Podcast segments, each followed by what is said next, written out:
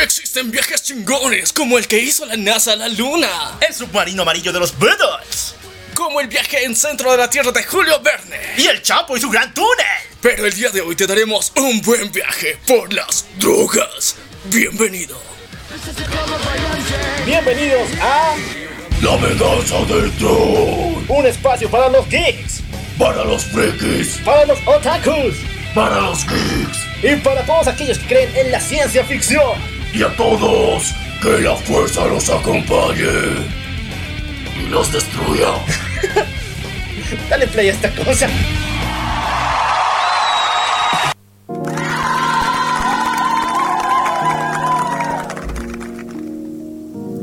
Muy buenos días, buenas tardes, buenas noches, buenos viajes trascendentales, buenas fumadas poderosas. Pero esta vez, en serio, buenas fumadas poderosas. Buenos tomos para ti, también para mí, y buenas waifus para todo el mundo. Yo soy el actual. Y yo soy Maniac. Y esto es. La venganza del troll. Oye, Maniac. Si en esta bolsa traemos el trailer de Spider-Man No Way Home, ¿qué pasó con el que tenía nuestra hierba? Pues la trajimos hasta acá para compartirla con un buen amigo. Sí, el día de hoy estamos acompañados en una charla muy especial. Vamos a permitir que él mismo se presente porque es increíble, es magnífico. Y como dice su nombre, él lo puede todo. Hablamos de... MacGyver. ¿Cómo están? ¿Cómo está toda la gente linda, preciosa? Como saben, yo sé hacer todo tipo de canutos, digo, eh, todo tipo de cosas. Se mamó. Chicos, este viaje, digo, este viaje se va a poner muy denso. Eh, el día de hoy vamos a hablar acerca de las drogas, pero no en ese, en ese panfleto que te da tu vieja. Digo, las drogas son malas, te vas a morir, te va a dar cáncer. Ya, puede darte, pero lo importante es que en esta oportunidad vamos a hablar desde un punto de vista de que alguien las ha utilizado. Y de que alguien ha tenido una investigación muy profunda al respecto. Entonces vamos a darnos un viajecito por todas estas experiencias interesantes y les vamos a hablar eh, una charla. O sea, chicos, si no conocían e- este sector, este sector especial, tenemos nosotros aquí con el Loco Alf charlas, charlas existenciales donde divagamos de la vida, de los misterios de la Tierra y del futuro que no existe. Todo eso mezclado con una dosis de tercermundismo. Así que eh, prepárense y si querían escuchar noticias, eso es la siguiente semana. Así que ustedes entren en esta wea. ya. A Bueno. ver, chicos. Vamos a empezar con la gran pregunta. MacGyver. El libro del héroe, pero esta vez el libro, el libro del héroe de las drogas. Dice que existe un momento clave en el cual tu mirada giró del camino de la rectitud a la otra vereda. El más divertido. A la que está humeante y la que tiene vaporcito. a la que piensas que está nublado todo el día. Sí, esa. ¿Cómo es? Bueno, precisamente el, ah, el camino, pues es, para mí consta de cuatro pasos, ¿no? Como lo que en marketing hablan el AIDA, el- es la atracción, de ahí baja el interés, va al deseo y ya directamente a la acción. Me explico. Cuando estás tú en la etapa de atracción, bueno, eh, ahí es cuando tú tienes, despiertas la curiosidad, ¿me entiendes? Alias adolescencia. Exactamente. A tus, bueno, experiencia propia, 13 años. Eh, y de ahí ya pasas al interés, ¿no? Vas averiguando quiénes tienen qué o cuáles experiencias han tenido con qué. ¿Cómo se inyecta la marihuana? Sí, to- todos ahí, eh, fetos de 13 años, ¿no? Poniendo ahí en, en Google, en San Google, que cómo se inyecta la marihuana, cómo precisamente tomarme la cocaína. Esperen, lo estoy buscando ahorita ya. Vamos a tener evidencia. búscalo, búscalo. Porque hay, hay gente que así a, a su adolescencia, su preadolescencia lo, lo quiere, o sea, se interesa por el tema, lo empieza a buscar por internet primeramente y después ya lo charla con la gente, ¿no? De ahí ya baja el deseo en específico, ¿no? Yo quiero probar, digamos, clefa, yo quiero probar pastillas, yo quiero probar marihuana, o quiero probar esta, esta kush, quiero probar esta, esta creepy, quiero probar esta variación, la... La Golden Tiquipaya, la que teníamos acá en Cochabamba, espe- especialmente. ¡Habría! A ver, no, ya. Esto ya es que montarlo como se. Referencia local, chicos. A ver, para empezar, aclaración de siempre. Sí, somos de Bolivia y por eso de alguna forma tenemos un cierto nivel de autoridad para hablar de drogas. Además de que aquí, bueno, el polvo espacial es muy especial para la economía. Según Netflix, dos importantes figuras de, de grandes personalidades fueron de Bolivia, pues. O sea, de la droga. Claro, Sí, obviamente. ¿quién, quién, quién? No me acuerdo. Bueno, era el militar este que aparece incluso en la película Scarface, ¿no? Pero censuran su nombre, lo cambian. Sí, hablamos de Rodríguez, el varón de la droga, ¿recuerdas? El señor de la cocaína. Y también este. Tenemos un episodio donde hemos hablado de los más grandes capos de la droga. Fue muy épico. Ahí descubrimos la moto de Pablo Emilio Escobar. ¿ya? Así que cuando quiere matar a alguien, le manda la moto. ¿ya? Así que si te manda la moto, lo siento. No, sí, de hecho, ahí es mucho más pesado en Colombia. Yo he tenido la, la suerte de poder visitar, es un país muy lindo, pero cuando vas a, a las villas com- como acá, ¿no? A los mismos guetos que hay, pues siempre hay motos, hay gente amenazándose. y bueno, ahí el, el transeo es muy a, a plena vista, ¿no? Nadie dice nada porque la policía obviamente está más inmiscuida. Aquí aún tienen esa coima, e- ese tipo de cosas, pero allá es ya territorio de nadie y siempre se arreglan con el dinero. Eso ya es un tema más pesado, ¿no? Que involucra a todas las autoridades que hay. Ya, bueno, empezamos con la aclaración que somos de Bolivia y llegamos aquí. El punto es de que, de que ok, to- todo empieza en, en- en este viaje donde cuando eres adolescente estás buscando de, ok, ¿qué me prende ya? ¿O qué me va a elevar? ¿Qué me va a dar un- una experiencia interesante, novedosa? ¿Qué va a abrir mis sentidos? Esa es la pregunta inicial de curiosidad. Pero al mismo tiempo tenemos, o sea, siempre por tercermundistas y latinos en general, eh, es- esa fuerte presión de las figuras religiosas de, las iglesias que generalmente están presentes más que el gobierno. O sea, o sea, aquí la ética y moral te dan la iglesia más que el gobierno. Claramente. Wow. Entonces, ese es el po- punto, po- claro. por eso, eh, técnicamente, siempre el mayor miedo que tienes al momento de eh, querer eh, explorar esta idea de las drogas es de que, ok, eh, me voy a ir al infierno. Esa es, la, esa es la básica, digamos, de, ok, no, no lo voy a hacer porque me, me va a llevar la chingada, pero no, no la cárcel, o sea, no le tienes miedo a la cárcel, le tienes miedo al infierno. Oye, nunca escucharon que te mandan del infierno por drogo, pero ya. Alguna vez ya. Es en algún párrafo debe existir en la Biblia ya. Generalmente, o sea, generalmente siempre te, te dicen, digamos, de que, oh, esos pecadores se van a ir al infierno. De hecho, Entonces, cuando- técnicamente consideran la droga pecado. De hecho, cuando te hablan así de, bueno, el au- la utilización de narcóticos, te dicen que ese vicio te abre otros vicios. Entonces, obligadamente o supuestamente vas a terminar asesinando a alguien, robando a alguien. Pero no te dicen que el infierno es para drogos, pues. O sea, ahí está una ahí hay un hack Sí, verga. sí, o sea, sí, no te vayas al infierno si eres drogo. O sea, cierto, o sea, ti- ti- tienes toda la razón del mundo, porque, o sea, nunca te dicen explícitamente de, ok, eh, Por oye, drogo te vas a ir por al drogo infierno". te vas al infierno. No, o sea, esa va a ser la puerta que te va a abrir a todos los pecados. Entonces, técnicamente podríamos asumir que la iglesia no está en contra. No está Ah, en ya. contra Ahí, completamente. buen punto, ¿no? Sí, ¿no? Y ah, incluso históricamente muchos de los eh, escritos antiguos estaban pues con papel de cáñamo, ¿no? Incluso la firma de independencia de Estados Unidos, bastantes. Entonces, hasta en, Egipto, en la tumba de un faraón, encontraron hojas de coca que también es un estimulante. Yo no las llamo drogas, yo las llamo netamente estimulantes, ¿me entiendes? Pero tienen mucha razón al decir que el consumir eso realmente no te vas a ir al infierno por eso, sino por las acciones que ellos creen que te van a conducir. O sea, que lo que vas a hacer cuando te consuma o consumas las drogas en sí. Técnicamente eso es lo, lo que te ven malo. Entonces, eh, hack, hack verga para tu tía la cristiana. Hay que aprobarlo por el Papa Francisco. Por, eso hay que mandarlo al Papa. Claro, le voy a mandar el papiro hecho de cáñamo, hermano. Luego usas la hoja. Es una figura muy importante que da a entender que la figura tanto de nuestros padres como autoridad está por encima de nosotros. Pero ¿qué es ese punto donde tú te empiezas a interesar? ¿A dónde te entra la curiosidad? Yo creo que también tenemos que, que aclarar algo importante en todo esto, que uno somos de Bolivia, entonces eso nos da eh, la idea de que localmente tenemos una visión de específicamente la coca, o sea, en, en el resto de, de países de Latinoamérica, digamos, exceptuando, digamos, Ecuador, eh, Perú y tal vez parte de Colombia, digamos, tienen referencias de qué es la coca, pero en Bolivia específicamente tenemos eh, que está legalizado.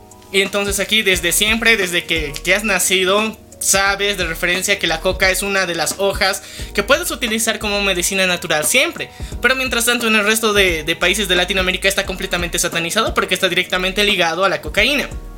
Entonces eso a nosotros en particular nos da una perspectiva especial al respecto. Porque o sea, nosotros la coca... eh, primeramente lo asociamos como la hoja natural que es. Y también con base en eso sabemos que la eficacia que tiene y con base en eso también la medicina natural llega a ser algo importante que no vemos realmente malo, pero que con su correcta elaboración y procesos químicos se vuelve la cocaína. A ver, yo creo que MacGyver nos explique cuál ha sido su pedo con esta disotomía Dicotomía, entre cocaína y la coca. Bueno, yo he hecho un estudio el 2016 en el que estaba viendo unos agujeros legales que, que ha habido, porque desde que entró el, el anterior gobierno, ¿no? Desde el 2006, y teníamos aquí al, al padrón, padrote que siempre nos daba aviones del Chapare para el exterior, pues me di cuenta que había un vacío legal frente a otras plantas. Por ejemplo, todo, todo lo, que cambiaron de la 1008 lo hicieron en favor a la coca. Pero se olvidaron de la ayahuasca. Se olvidaron del San Pedro, que son plantas sagradas. De hecho, hay el libro de Plantas de los Dioses de Hoffman, que Hoffman es el mismo inventor del LSD, así como dato. La cuestión es que yo me comí todo este libro. Plantas de los Dioses te habla de cada planta que tiene un componente psicotrópico. Eh, la cuestión es que existe una ley, ¿no? La, si no me equivoco, la 300 del 15 de octubre del 2012, en la que expone de- acerca de la madre tierra, ¿no? Y en una de, de las partes aclara de que eh, textualmente eh, esta presente ley tiene por objeto establecer la visión y los fundamentos del desarrollo integral en armonía y equilibrio de la madre tierra para el vivir bien, garantizando la continuidad, la capacidad de regeneración de los componentes, sistemas de vida de la madre tierra, recuperando, fortaleciendo los saberes. Entonces, cuando en la 1008 vos ves que el componente del DMT y el componente de la mezcalina, que son propiamente de la ayahuasca y del San Pedro, siguen en la 1008 y se hacen redadas en la calle de las brujas o donde los yatiris, cayahuayas y con- confiscan estas plantas que son mucho más medicinales porque son espirituales. Se hace todo un ritual, se hace todo un, estilo de limpia. De hecho, al, San Pedro también le, le dicen así porque te abre las puertas del cielo, literalmente. También le, le llaman guachuma, le llaman abuelo, porque cuando estás en esa experiencia, y en mi, propio, en mi propia experiencia, tú tienes esa hiperconciencia, tú te preguntas cosas y te respondes solito, es como si el abuelo te estuviera hablando.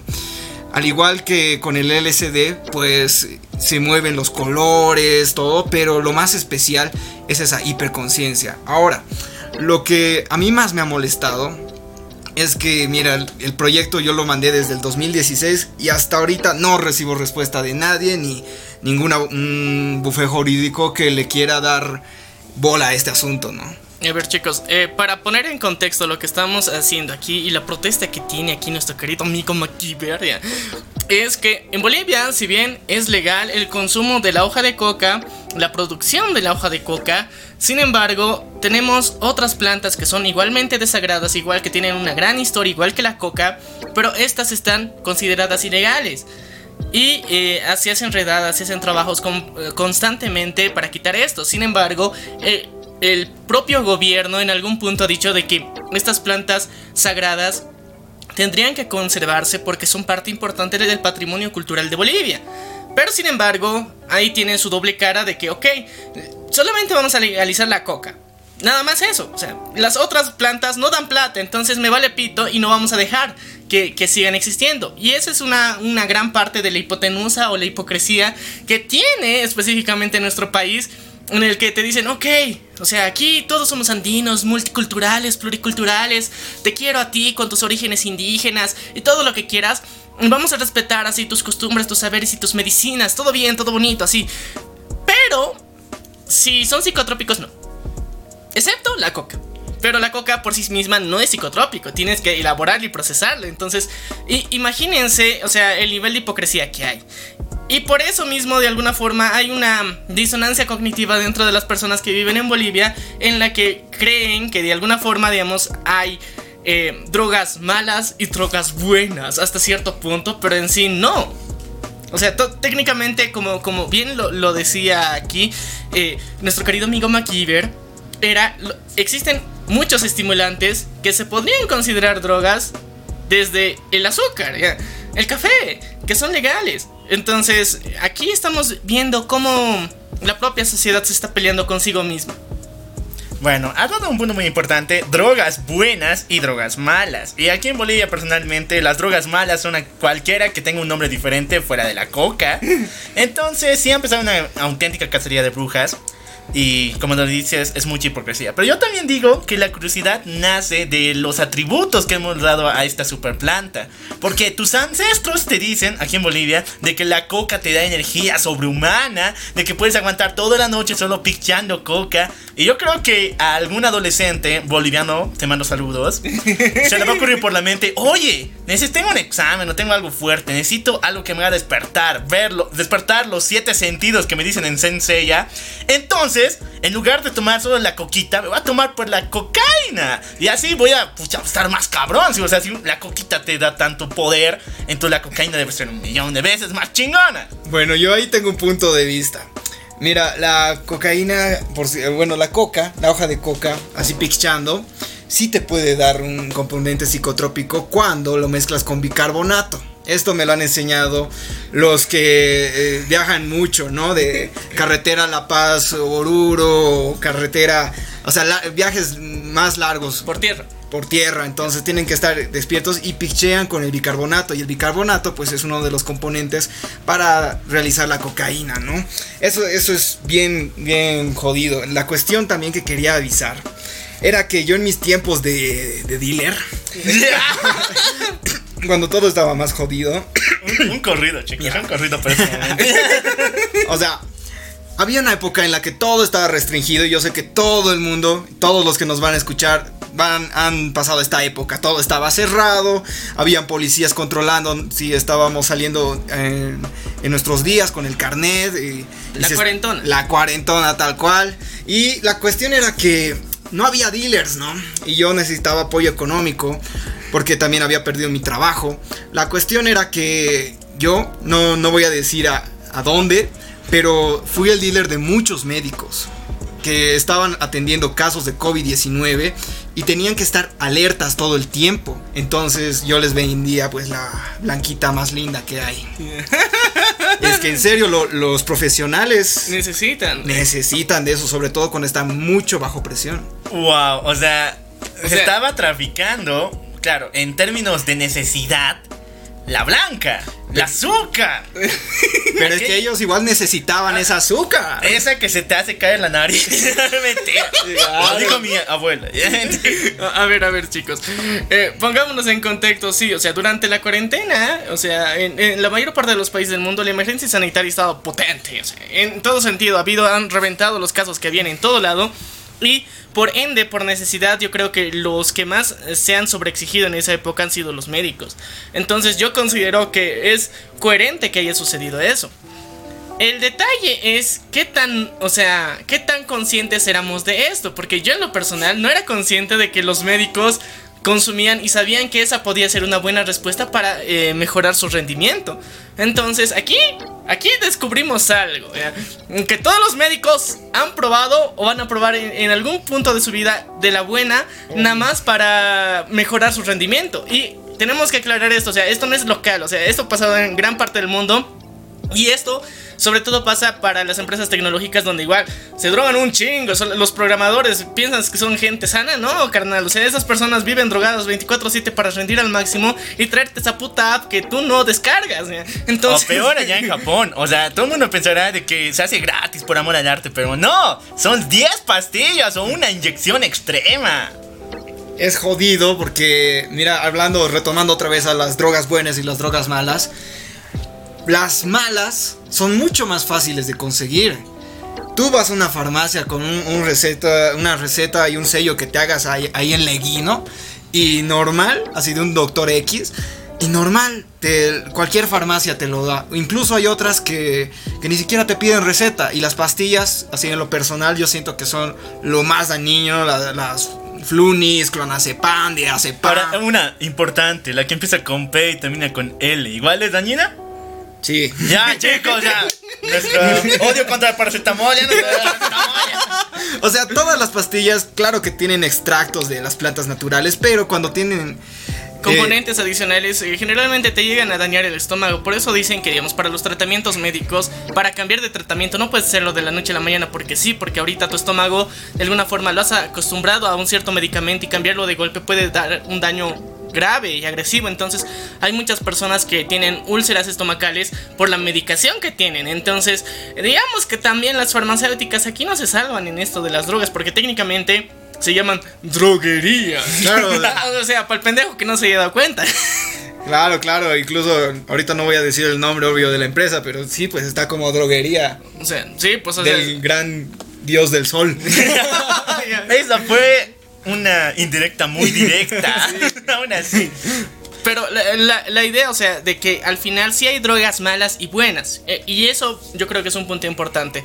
En el sentido de que eh, existen estos tipos de estupefacientes hasta cierto punto que eh, hay algunos que tienen una alta probabilidad de ser eh, adictivos y otros no. O sea, literalmente los pruebas una vez y te va a costar volverlas a probar. Tal- vez por la experiencia sí, pero por el sabor ni cagando. Por ejemplo, el San Pedro como lo decías bien, y la ayahuasca también son dos, dos viajes que de alguna forma no vas a querer tener todos los días y no puede volverse adictivo. Por eso en, en otras regiones se ha legalizado su consumo porque no se puede considerar un peligro. O sea, pese a que, digamos, puedas volverte bien vicioso y querer consumir todos los días, o sea, la reacción que te produce en el cuerpo, sobre todo de la ayahuasca, para los que no sabían, siempre vomitas, o sea consumes y vacías el estómago cada vez que consumas. Y eso, o sea, para nadie es agradable. Imagínate eso, luego ya tu experiencia trascendental que, que vas a tener ya será muy bonita y todo, pero no vas a estar todos los días vaciando el estómago porque uno, te vas a hacer mucho daño y dos, la sensación ya es horrible, o sea. Claro, aparte que tienes que tener una dieta especial, no tienes que consumir una carne roja, no tienes que consumir eh, gaseosas, o, sea, todo bien ligero, bien natural, hervidito, porque es una preparación que se hace el cuerpo, como tú dices, eh, vomitas, entonces ahí cuando con la misma mezcalina que igual eh, en San Pedro igual vomitas, precisamente hace reacción con la carne y es mucho peor, te puede causar daños al mismo estómago. Ahora, en lo que es las drogas buenas, hay un centro llamado eh, Takiwasi, en el cual hacen este de medicinas alternativas, ¿no? Hacen esta integración de la psicoterapia, como la llaman, y medicina moderna, en la cual la- las prácticas son derivadas, ¿no? De las propias medicinas ancestrales amazónicas. Y bueno, el eje central que tiene este centro es utilizar las ceremonias de ayahuasca. Entonces, aquí curan a pacientes igual eh, tanto de, de enfermedades psicosomáticas y también físicas. Todo, todo esto va, va unido. Como tú dices también, eh, la, las, las drugstore, las farmacéuticas, pues si te dan un calmante de cabeza, pues te van a cagar el riñón. Entonces, la buena preparación, las, las ceremonias y este, este tipo de centros que están surgiendo, pues a mí me han parecido muy buenos, pero... Careros, careros. ya. Careros, claro, sí. Obvio, obvio, son careros porque netamente a los que más van son los gringos. Les Sí. encanta el turismo por, Por probar todas. las plantas. Sí. Claro. A, a ver, eh, tenemos, tenemos que aclarar algo. O sea, ahorita lo que nos estamos refiriendo, digamos, tanto a la ayahuasca como al San Pedro, técnicamente podríamos considerarlo, sí, drogas buenas, porque uno, eh, como decíamos, necesitas una preparación física para poder consumirlas. Dos, no puedes consumirlas seguido porque honestamente sientes que te van a dañar. Y tampoco, o sea, eh, la experiencia que tienes una vez consumes es como de que quieres repetirla constantemente. Si, si consumes una vez, pasas una semana pensando lo que has visto antes. Entonces, ni cagando vas a querer consumirla cada semana o, o cada día. O sea, una vez al mes exagerando todavía. Entonces, eh, con eso podemos considerar una droga buena hasta cierto punto porque también hay ese tratamiento de la psicoterapia, como decías, que es importante, porque en la actualidad una de las, bueno, de las enfermedades más comunes es la ansiedad y el estrés. Y esas dos, de alguna forma, con un viaje o con una de estas experiencias, podrían ser de alguna forma... te ayudarían a liberar mucha de esa tensión que tienes y te ayudarían a relajarte y muchas veces a encontrar soluciones a crisis existenciales personales que tienes que muchas veces ni siquiera puedes verbalizar. Mientras tanto, como es un viaje introspectivo y, como lo decías, espiritual, esto te ayuda a pensar, digamos, en cosas que normalmente y recurrentemente no harías, o ver cosas y notar cosas que no, no sientes frecuentemente, pero están ahí. Y esa es la clave, yo creo, que de que estas plantas sean consideradas también sagradas, porque, o sea, tienen un viaje muy grande, histórico y cultural, donde los propios, digamos, eh, chamanes, los propios yatiris lo utilizaban, los propios maestros han uti- sabido utilizar y ellos mismos saben y te recomiendan esto. No lo puedes consumir seguido. eh. O sea, hay todo un trasfondo dentro de esto que ayuda a las personas a salir y a ser mejores después de, es- de este viaje, como decir que lleguen a tener. Y eh, para muchas personas es un golpe completo, digamos, a su realidad que les ayuda a tener nuevas expectativas sobre la vida, sobre lo que están haciendo y lo que van a hacer. Por lo que podemos considerar que es una droga buena porque aparte no es adictiva también. Claro, y ahí puedo dar dos eh, aclaraciones en lo que dijiste. Mira, lo- los antiguos maestros, yo al hacer mi estudio me fui a vivir una semana con Cayaguaya y la cuestión es que me llevó pues al, museo de Tiwanaku y cuando fuimos a visitar a Monolito Bennett, claramente en su espalda tiene unos seres antropomórficos que llevan dos cactus. Y, Ah. en serio. Ya. Y ahí, en la réplica del estadio igual lo pueden ver. Ahí, ahí, eh, solo tienes que fijarte bien, pueden sacarle una foto y hacerle zoom o buscarlo en el internet. La cuestión es que ahí, en la espalda de Monolito Bennett, tenemos a dos seres antropomórficos que están llevando los cactus. Y como segundo, que hablabas de las ansiedades, de todo, todos eh, para curar aquella ansiedad recurren a la clásica Mary Jane Watson, ¿no? Sí. la marihuana. favor- la favorita de Spider-Man. Claro, claro, incluso la, la- leyenda dice, ¿no? Que Stan Lee así para crear tantos personajes.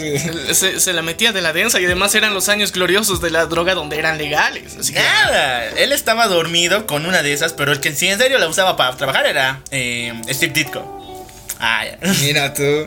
Claro, pues esa época ha sido muy pesada. Jimi Hendrix igual le tiene una canción entera a, a la marihuana Purple Haze.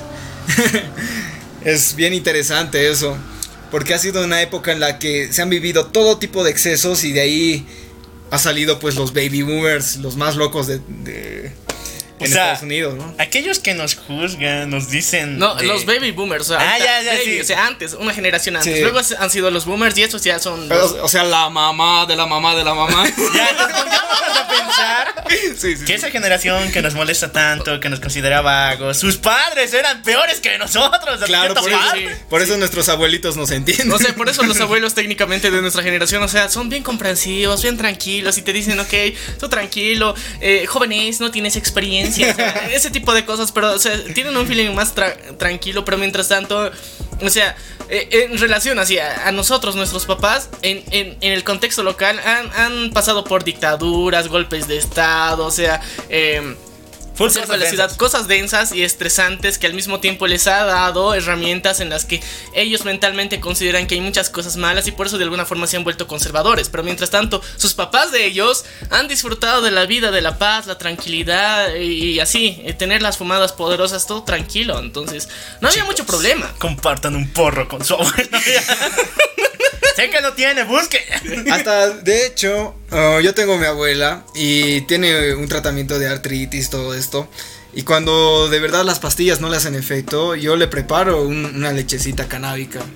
Y ella no se hace problema porque ya hace mucho tiempo hemos conversado de ese tema. O sea, ella sabía que yo consumía de la peor manera, ¿no? En la Felkene ahí. pateándome ahí. Para los que no sepan qué es la Felgene, Es la Fuerza fuerza especial especial, de lucha contra el de- o sea, narcotráfico. de un retén, en la cárcel, chicos. en la, en la cana de los drogos. Ahí, Sí, ahí. ahí- Entonces ahí es donde me pateó, me dijo que hice mal, que no sé qué. Y bueno, pues yo tenía ahí mis 14 años, si no me equivoco, era muy joven.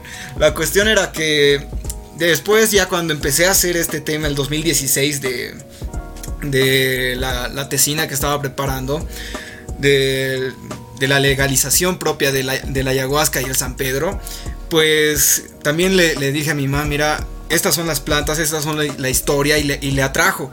Y cuando, bueno, yo nunca he sido muy partidario de fumar porque te caga la garganta, o sea, sí lo hago a veces, pero Muy pocas veces. Te caga la garganta y a veces los pulmones. Tiene efectos secundarios. O sea, no es como el cigarrillo, pero sí los tiene. Y mil veces prefiero consumirlo en alimentos o con leche canábica. Y como les digo, puta, mi abue para su tratamiento de artritis le encanta también la leche canábica.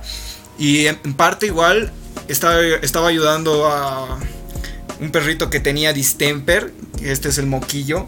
Y ya, ya le dio eh, tics nerviosos. Entonces yo le, le so- o sea, con el vaporizador le soplaba así nomás.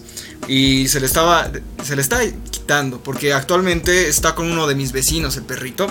Pero Le vas a soplar desde la puerta, ¿eh? ya, sí, de- o sea, cuando le, le voy a visitar también, ¿no? Porque mi vecino igual es de esos fumancheros, entonces... Ah, ya, bien. Hay tratamientos, ¿no? Incluso los, eh, los aceites, ¿no? Que solo tienen eh, fuera del, del THC y se tratan para gente con epilepsia y demás. Es interesante también. A ver, de, de la marihuana tenemos que decir que de alguna forma hasta cierto punto puedes encontrarla medio legal, o sea, medio legal, porque ahorita en Perú técnicamente es legal y en Chile también. Sí, en el sea, norte de Chile. Sí, entonces puedes encontrarla cerca, digamos, legal. Y aparte hay muchos subproductos que se han hecho en base de eso, que también son cremas medicinales, hay otras que son medio que pastillas que supuestamente te, calman la ansiedad que he visto por allí. Y otros subproductos raros también que, que hay más allá de la clásica, del clásico porro. Pero eh, la marihuana también es algo que extrañamente está muy satanizado y estamos de que, ¿qué pedo, carnal? O sea, Lo que vamos a satanizar en aquí hace un par de minutos. Pero voy al punto de nuevo de MacGyver, me encantó. O sea, abuela, nieto y perrito feliz. Hay algo que la, hay algo que la leche de cannabis no haga bien. No, es que sí, pues se utiliza para tratamientos pero me encantó el punto de que has buscado maneras alternativas. Porque tú ves la tele, tú ves, no sé, vas a las charlas de drogas y todo el mundo solo te dice que o bien se inyectan o bien te las fumas. Pero hay otras formas, como dices, combinarla con alimentos. Y eso incluso al ingresar a tu cuerpo produce menos daño. Ya, a ver, eh, también lo importante de todo lo que nos ha dicho aquí MacGyver es que se puede utilizar como tratamiento médico y eh, en la actualidad todos son conscientes y si no sabían ahora se los digo, es un buen tratamiento de lucha contra el cáncer también. Entonces hay personas que uno puede ser que bajen los niveles de- del cáncer y su expansión al mismo tiempo los dolores que tienen, entonces la marihuana es considerado un buen tratamiento. Y eh, solamente que nuestro tercermundismo no lo dicen, o sea, en voz en alta, digamos. Está ahí, se, se sabe, pero no lo dicen. Y lastimosamente muchas personas no llegan a darse cuenta de que esto puede ser beneficioso para su salud. Entonces, si bien eh, podemos decir que también la marihuana sí es adictiva, pero también tiene su lado bueno que es eh, el, poder curativo natural que tiene medicinal. Entonces, eh, eso yo creo que hay que separarlo porque ahorita lo que generalmente se piensa y se dice localmente es de que la marihuana te va a dejar como, no sé, como un hippie botado por la esquina aquí que va a estar volando 24/7. Entonces, eh, sí, o sea, si tienes una adicción densa, probablemente. Porque, o sea, cada vez te va a hacer menos efecto, cada vez que la consumas, cada vez vas a tener una menor respuesta, entonces vas a tener que consumir más para tener la misma respuesta, por eso se vuelve adictiva. Pero si haces un tratamiento médico, un tratamiento recreativo en donde eres consciente, maduro y sabes eh, racionalizar eso, puedes, ah, puedes tener un- una interesante experiencia sin necesidad de volverte adicto. Lo mismo que con el alcohol, yo creo, ¿no?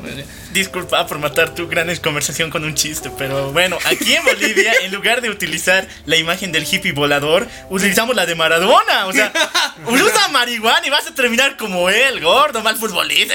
No, no, es que, es que Maradona es de la coca, o sea, lo Ah, hemos bueno, visto con nuestro bien. Sí, puta, la- las alianzas de, de nuestro expresi, pues fue con expresidiarios también. Oye, Sí, sí. fueron bien densos, o sea, pero la cuestión es que más allá de eso, o sea, la marihuana tiene un lado que para las personas, ahorita los boomers, o sea, las personas mayores consideran, no, eso prohibido, cruz, cruz, que se vaya el diablo y venga el Jesus. Entonces, eh, en realidad no. Y si se legalizara, o sea, esta lucha que hay en, todo el mundo de que se legalice la marihuana, o sea, no es mala en general, porque realmente los efectos que tiene, si bien puede ser adictiva, pero la reacción que tienes con la marihuana, aunque seas adicto, nunca es negativa, nunca es agresiva, no, no tienes comportamientos que sí te den el alcohol. Entonces la mayoría de las personas sigue ahí con, con su teoría de que no, la marihuana no. Y, sin embargo eres un borracho de mierda, que eres un completo agresivo, eres un despelote, haces vandalismo, eres una mierda de persona cuando te alcoholizas. pero estás en contra de la marihuana que te puede poner tranquilo, calmado y de alguna forma dar una experiencia más relajada y que no haces daño a nadie, porque en sí eres de verdad, la experiencia de la marihuana es muy paz y amor. Claro, lo peor que te puede pasar es la conocida pálida, ¿no? O sea que- en la que estás así, ay, no sé, pues sobreestimulado y lo peor que te puede pasar ahí es que te duermas, despiertas y ya estás chill, digamos, porque con el alcohol hasta ni te acuerdas y puedes hacer barbaridad y media. Entonces, por eso, o sea, es coherente, y aquí les decimos, si no lo sabían, que eh, la marihuana se legalice. O sea, y que el alcohol de alguna forma se empiece a pe- empezar a penalizar de acuerdo a las acciones que tienes, porque en sí es más dañino y solamente porque socialmente ha sido aceptado durante más de un siglo, eh, sigue hasta la actualidad. Entonces, la marihuana también tendría que ser legal. Y eh, ser adicto a la marihuana no te hace un, un alcohólico. O sea, yo creo que ahí la comparación está muy, muy clara. Eh, con respecto a la marihuana. Bueno, has dado puntos muy importantes. O sea, toda esta imagen que tenemos. E incluso, yo creo que las personas no les gustan hablar de sus adicciones a ningún tipo. Por ejemplo, también existen la adicción a los analgésicos, lo que sería los antidepresivos. Y estas cosas no son. eh, o sea, hasta cierto punto son entendibles. Son O sea, las entendibles. personas- Es que, mira, si te has dado cuenta, mucho de, de los. eh, la adicción a fármacos que se tienen, fármacos legales. eh, esa paranoia de decirte que eres un drogadicto. eh, Te han satanizado tanto con esa idea que te sientes mal. Entonces no lo puedes aceptar, no lo puedes asumir. Y lo peor es que te autorrecetas más y te automedicas más y la cagas más porque te generas más adicción. Sin embargo, si lo trataras con la normalidad que de alguna forma es, que de alguna forma tu cuerpo ha generado dependencia algo que es normal, que genere dependencia algo si lo, lo está, si supuestamente le está haciendo bien, tu cuerpo va a querer más. Entonces, eh, por eso es normal que generes adicción. Entonces, si te das cuenta de eso, tendrías que tratarla. Tendrías que buscar métodos alternativos, pero como todo el rato, si alguien te dice drogadicto es malo, entonces vas a estar em, asustado de la sociedad de que me van a decir drogadicto. Entonces, por eso, yo creo que la mayoría de las personas se cohibe de decir que ha generado una adicción. Y yo creo que al final podría tratarla y podría ser más fácil de lo que piensan y no generar una sobreadicción que van a tener ellos y una dependencia que al final puede ser más difícil porque tienen que generar una des- desintoxicación para librarse de eso que puede generar otros trastornos más pesados que eh, no estarían bien, digamos, para esa persona. Pero si a tiempo lo reconoce, puede tratarlo más fácil. Entonces, chicos, si es que en algún momento ustedes han tenido, eh, o sea, drogas legales de la farmacia, de las que te receta el doctor, y sienten que están viviendo con una especie de adicción a ello, porque si no toman esa pastilla que supuestamente es para algún padecimiento que tienen, se sienten mal, deberían empezar a ver alternativas y ser conscientes de que puede ser que esa medicina que estés tomando te genere dependencia, adicción, o al mismo tiempo puede estar dañando tu sistema en otras partes y puedes encontrar otra alternativa que no te dañe tanto o simplemente no te dañe. Que es lo que generalmente hacen eh, algunos de estos psicotrópicos de los que estamos hablando. Claramente, y bueno, dos, dos cositas que mencionaste aquí que eh, si van a hacer una búsqueda eh, acerca de los efectos secundarios de sus fármacos que consumen ustedes, ah, háganlo con ah, DuckDuckGo o no lo hagan con Google porque les va a salir ahí los anuncios. Muerte, y- muerte, y. Todo y todo- y todo bonito, digamos, pero cuando lo buscan con otra, otro navegador, les van a salir resultados reales, incluso con el Google académico, ahí hay informes de, de todo, ¿no? Entonces pueden encontrar ahí lo- los efectos secundarios de los ansiolíticos, los barbitúricos. Es interesante todo eso. Infórmense siempre, utilicen el internet para bien, porque yo una vez ya lo, lo mencionaba, que es como el tercer ojo que el ser humano no, no llegó a experimentar bien y por eso hizo el internet, porque es el tercer ojo para todos. Entonces, eso como primera. Como segunda, eso que dijiste, que tienen, tenemos miedo a decir que tenemos una adicción, ¿no ve? Porque van a decir, ay, es el adicto, este adicto. Hasta el adicto al porno ya se siente orgulloso. Y Ah, claro, Sí, pero ¿por qué no a las drogas, no? Sí, pues. hay, hay adicción al sexo, pues jodida. Yo he tenido que pasar igual por un grupo de ayuda de eso. La- no, es en serio, es en serio, es en serio. carnal, ya. Pero algo que les quería recomendar era la lucha libre. Eh, tienen un segmento en la WWE, todas las hemos visto, ¿no? Las luchitas. Sí, sí, sí. Si no la recuerdan, esa canción lo hará. ¡John Cena! Bueno, antes de que Eh, yo igual he pasado por centros de rehabilitación en los que estaba con el programa de 12 pasos, otros de 5 pasos, pero lo que más me ha ayudado El ha del sido- pasito perro. Exacto, ya, no mentira. Me ha ayudado, búsquenlo eh, en YouTube. Es la promoción que le da Eddie Guerrero a Brock Lesnar. Porque ahí Brock Lesnar le dice, eres un adicto y siempre lo vas a hacer. Y solo espero que seas un adicto a perder. Y ahí con el campeonato, ¿no? Y el cinturón máximo. Ahí Eddie Guerrero estaba saliendo de rehabilitación y le dice, mira vato, yo estaba en Minnesota, en tu ciudad natal. Muy, muy high, muy drogado. Y lo único que recuerdo de esa noche es que me llevaron a rehabilitación. Yo había perdido mi trabajo, había perdido a mi esposa, había perdido respeto por mis hijos y me había perdido a mí mismo.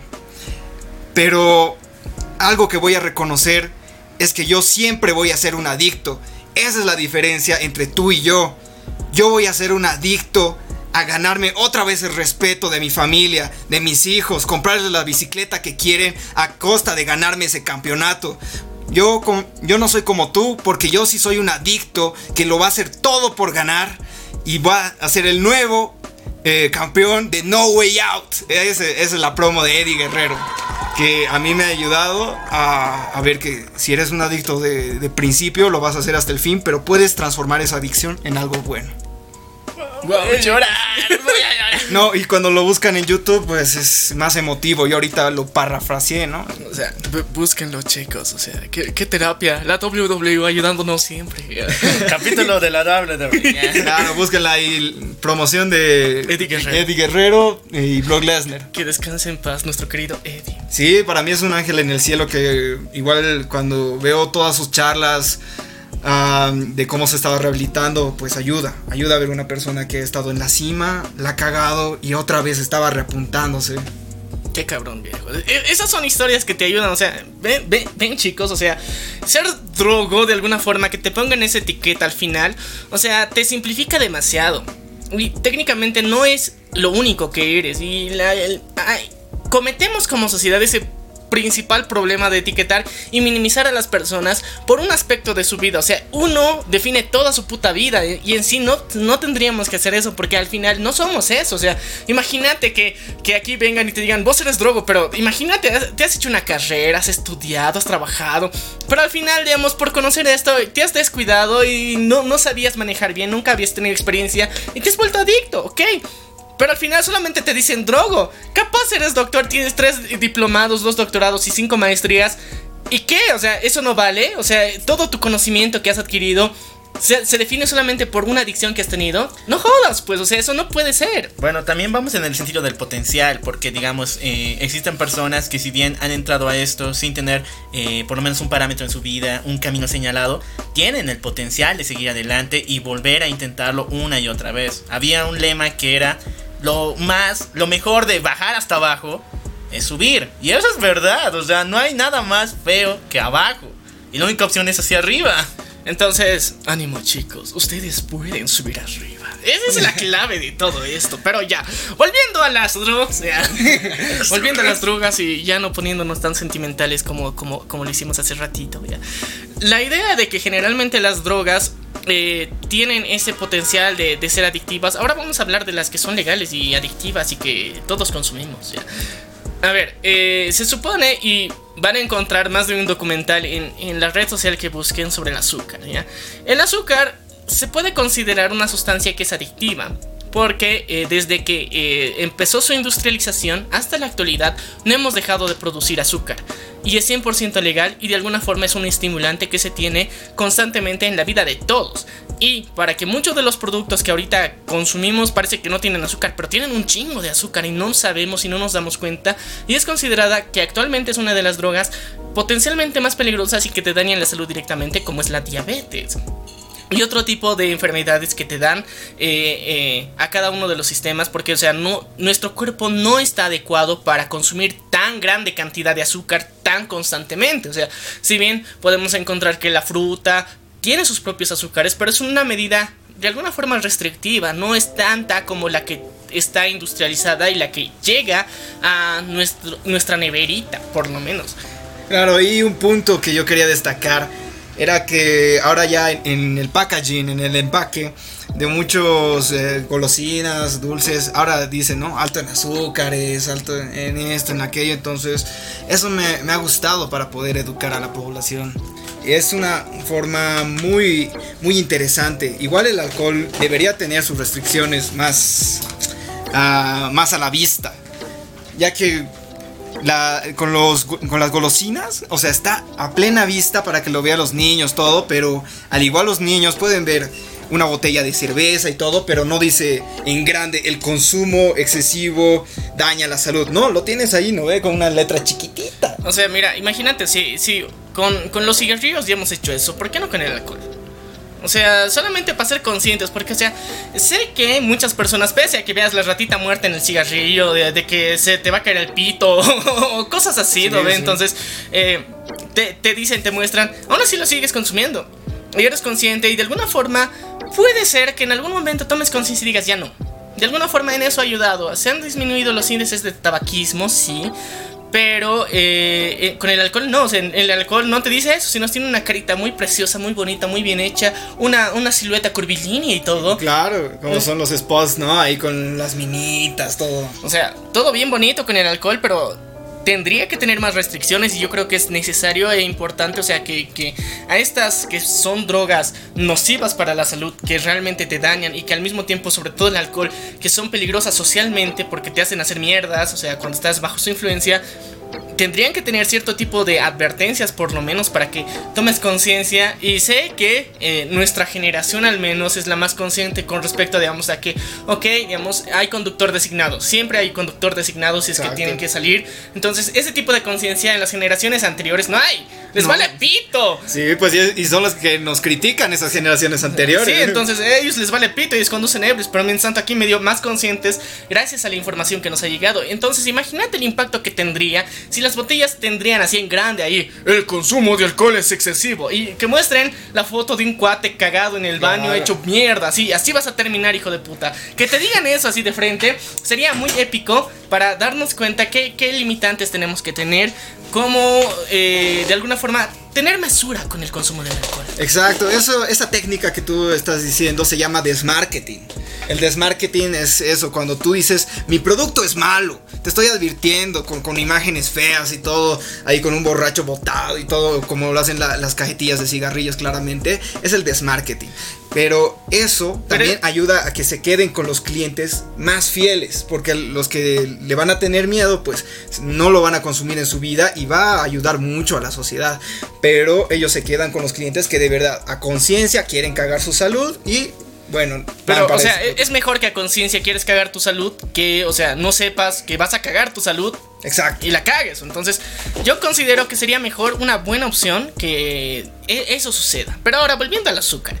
El azúcar, si bien eh, consideramos que es uno de los productos necesarios en nuestro día a día y que siempre acompaña desde nuestro desayuno hasta nuestro más rico refrigerio, eh, nos hemos dado cuenta que si es conscientemente tenemos un, nivel de adicción a todo esto. Entonces, con todo esto yo creo que tenemos que pensar más allá de todo esto, de cómo deberíamos cambiar nuestra visión del consumo del azúcar en específico, porque ahorita el consumo del azúcar que tenemos es muy muy abierto, eh, tenemos demasiada facilidad para consumir azúcar en diferentes formas, en diferentes modalidades, de diferentes tipos eh, y al mismo tiempo en diferentes versiones.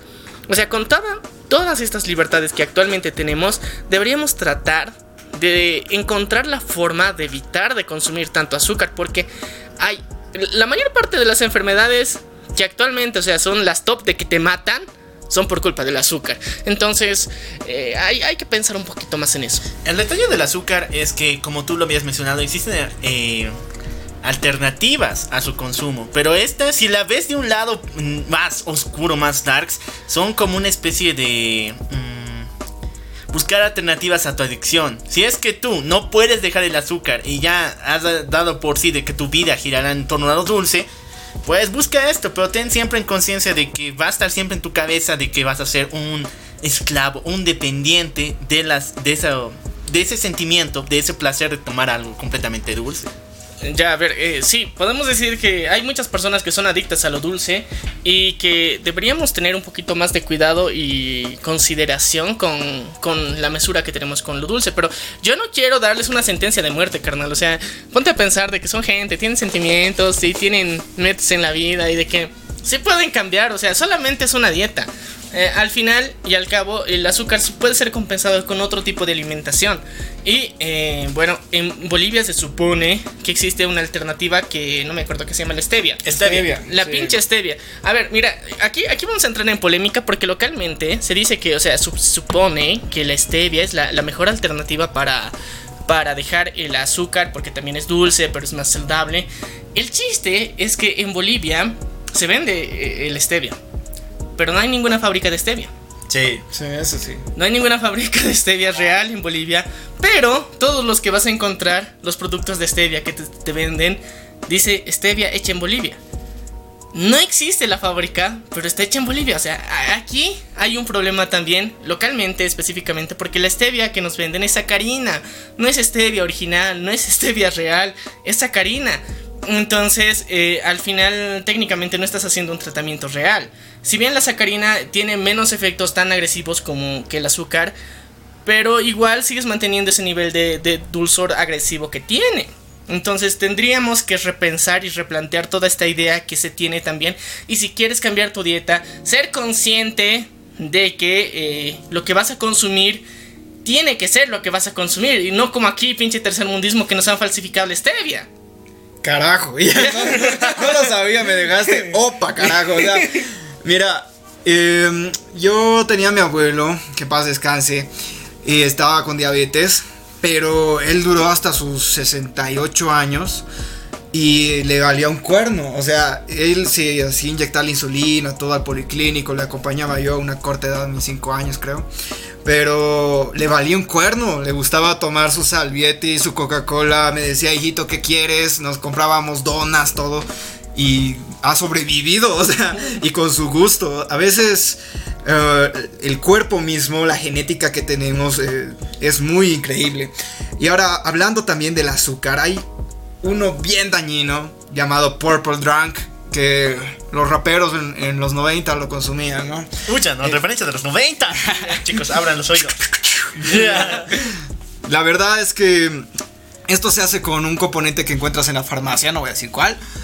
Le, le metes ahí el, el spray, lo que tú quieras, y de ahí le pones ositos de goma, o, o sea, es más azúcar, más, más, Más. El, el fármaco y... Y eso se activa más rápido, es una bomba. Y de hecho ha habido la noticia de que Justin Bieber estaba hospitalizado con una fuerte diarrea y úlceras en el estómago por consumir mucho de esto.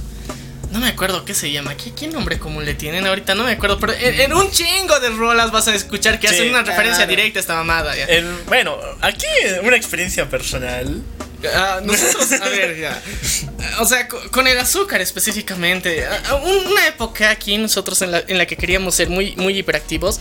eh, sucedió que eh, estábamos en plan de. ah, Ok, necesitamos estar activos, necesitamos estar despiertos toda la noche, tenemos que lograrlo. Sí, sí, sí se puede. Y, o sea, decidimos que la mejor forma de mantenernos activos era mezclar Red Bull, Coca-Cola, café Mierda. y azúcar. Y, era así, Y azúcar, ya no tiene sé- azúcar, o sea, no, No, sé tenía por sentido. qué, pero eh, era obligación el azúcar para darle sabor. Pero, o sea, según, o sea, si, si te pones a o sea, nosotros después de la experiencia, nosotros pensándolo bien, y era de, qué pendejada, ¿por qué hemos hecho esto? O sea, o sea, después te das cuenta, pero en ese rato era de, sí, sí, sí, sí, sí. O sea, a huevo". después en el baño no te has dado O cuenta. sea, técnicamente, en lo personal no me he hecho daño a- a- en ese plan. Ah. Pero, sin embargo, o sea, era agarrar todo y mezclarlo y eras de, ahora qué pedo. O sea, imagínate, tienes ahí tus Red Bulls y tu Coca. Primero tienes que vaciar un porcentaje de la Coca para meter el Red Bull, porque si no, no tiene chiste. Entonces eras de. Pero entonces ya no tiene sentido, ya no va a ser lo mismo. O sea, era un dilema muy pendejo. ya. Pero al final. La sobreestimulación de cafeína era lo que estábamos buscando. Porque la Coca-Cola tiene cafeína. Claro. El Red Bull tiene cafeína. Y, y más café. y tiene taurina, o sea, Y lo- tiene taurina. O sea, eh, Ah, por si no sabían, la taurina es semen de toro. Bueno, sí, se extrae de los huevos y aquí tenemos un plato exquisito llamado el caldo de cardán, Sí. el cual nos revitaliza igual. ¿Por qué no han tomado eso, carajo? o sea, eso, eso era más fácil, ¿no ves? Sí, Oye, era más sí, natural. ¿Qué ha pasado con nuestro cerebro? La rato? cuestión es que ese rato nos creíamos los más chingones para hacer eso, ya. Y fue, fue un fail, ya. Para empezar fue un fail y no sé si hizo efecto porque ni me acuerdo cómo, o sea, que después estaba más energético ni nada, o sea, todo normal. Pero, o sea, fue un fail para mí en lo personal. Fue muy chistoso y, qué verga, porque mira, estamos hablando ahorita del azúcar. Y el café también es otro estimulante que está muy normalizado en el mundo y técnicamente es- está en el top de 10 industrias mundiales en las que su producción es necesaria para la humanidad. Porque en la mayor parte de los países desarrollados o en, en- los países en general siempre hay consumo de café. Y el café es una de las materias primas fundamentales y en donde hay mucha plata girando tanto como en el azúcar. El detalle con el café, en mi parecer, es que al contrario de la cerveza, que es considerada como algo más costumbrista, el café es, le dan un sentido mucho más romántico, un sentido mucho más como de reunión. O sea, no hay reunión, no hay cita sin café. ¿Qué vamos a tomar agua? O algo por estilo. O sea, ahí en la misma sociedad ha encajado el café donde le corresponde, pero no realmente debería ser así. Claro, hasta ahí la palabra clave de Doña Florinda, ¿no? ¿No quiere pasar a una tacita de ¿De café? café? Ah, El delicioso de tres horas. ¿no? Pero, a ver, eh, poniéndonos en perspectiva, de verdad, o sea, el café también está muy normalizado y hay muchas personas que tienen actualmente una adicción potente al café. Sí. No pueden despertar en la mañana sin tomar un puto café porque se sienten de- desganados, sin ganas, sin energía, sí. El café te, de alguna forma te da una energía gracias a la cafeína, que es su componente principal, que te ayuda a tener la energía, a estar enfocado, pero también el café genera adicción. Y el problema del café, más allá de que te genere una adicción, es que también te daña el estómago. Entonces, eh, recomendación, o sea, esto es 100% legal, así que si, si es que toman mucho café, consideren bajarle tantito, tomar agüita, tomar juguitos, tomar otras otro tipo de elementos que no necesariamente tengan cafeína ni demasiado azúcar porque eh, a la larga les va a estar jodiendo el estómago y también les va a generar dependencia porque en la actualidad también en, en Europa sobre todo hay muchas personas que reportan que, o sea, un mínimo de cuatro tazas de café durante la mañana tienen que tomar. O sea, en la mañana, no me jodas. O sea, yo en el día tal vez cuatro, exagerando. Pero hay personas que necesitan en su día a día en el trabajo estar constantemente activos. Entonces, para no sentirse drogos, toman café. Pero técnicamente se están drogando. Claro, y las oficinas tienen café. O sea, en las oficinas siempre vas a encontrar café, golosinas y cigarrillos. En toda oficina, eso sí. Entonces, o sea, si te das cuenta, todo esto supuestamente ayuda a mejorar el rendimiento de las personas. Y muchas de las drogas tenemos que aceptar que están vinculadas o guiadas a mejorar el rendimiento de las personas. Hay una parte que son drogas recreativas, 100% recreativas, y hay drogas que son estimulantes que mejoran tu potencial de las actividades diarias. Claro. Entonces, dentro de ese está el café. Y este es legal. Entonces, eh, sí, somos bien pinches y pro, hipócritas como sociedad para hacer estas mamadas. Exactamente, o sea, para la, la recreativa que no es legal y igual puede elevar un poco el potencial. En la marimba, pues no, la marijú, la Mary Jane. Claro, porque esta... eh, yo, al contrario de todos los Rastafari, siento que sí crea adicción, porque me la ha creado a mí un tiempo.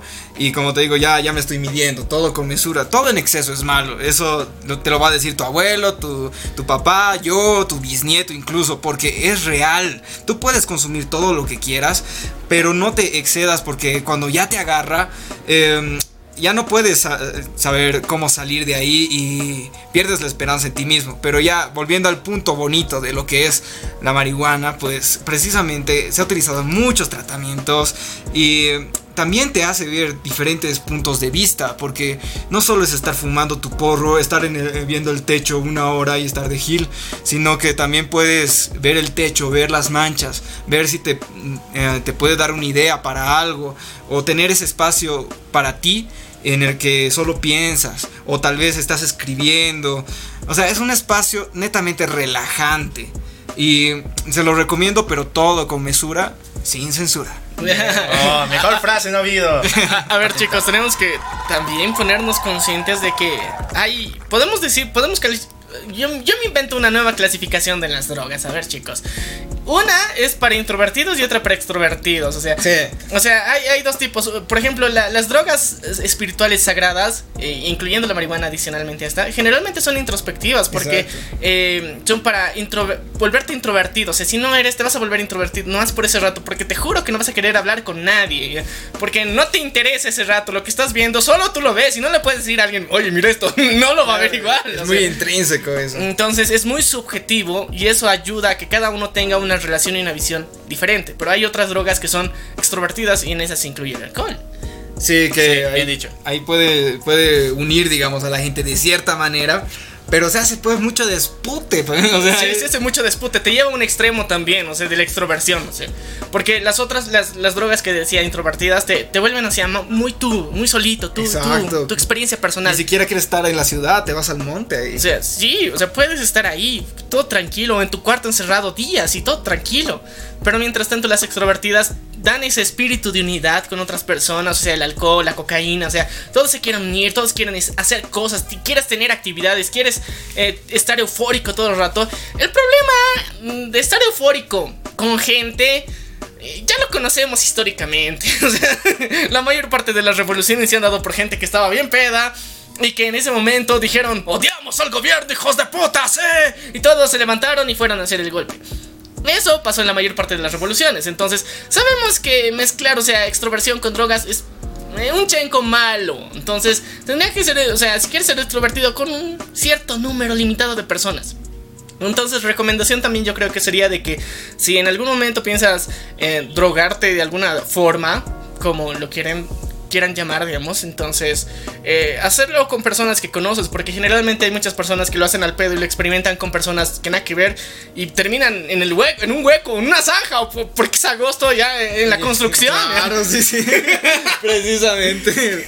Porque, o sea, sí, yo he tenido igual experiencias con tomando con gente desconocida, así en la San Francisco. He tenido mi época, pues, de artillero en la que era puro alcohol. Y la cuestión era que, bueno, pues me- me llegaron a robar, me llegaron a romper la nariz, todo, pero ese ya fue el punto, punto de quiebre, ¿no? Y yo creo que, así de mi experiencia, para decirles a cualquiera, y como lo, lo dijeron hace rato, pues háganlo con personas de su suma confianza y que también que hayan probado este tipo de cosas, para que también los guíen y que no sean ese tipo de personas que son... Ah, no, no, le tienes que meter más y más y más. No, o sea, personas que de verdad saben el límite, son de confianza y saben incluso cómo reaccionar ante una sobredosis o algo así. Sí, porque imagínate, o sea, que es tu cuate el mismo pendejo con el que has crecido toda tu vida y le dices, ok, vamos a drogarnos, sí, no hace efecto, métele más. Claro, claro. Puede ser de tu confianza, pero no tiene experiencia, O entonces. sea, te te vas a ir a la mierda, literal. Entonces, eh, chicos, si, si hay recomendaciones a veces de las dosis que tienes que tomar, hagan caso a la, a la recomendación. Que no les pegue no significa que no vaya a hacer efecto. O sea, puede ser efecto retardado. Puta, sí, los brownies son de aproximadamente una hora y media, dos horas, digamos. No se desesperen después. Ay, ya. Qué bueno. Unos brownies. Oye, sí, más bien estamos dando buenas recomendaciones, eso me gusta. La venganza del troll, salvando vidas.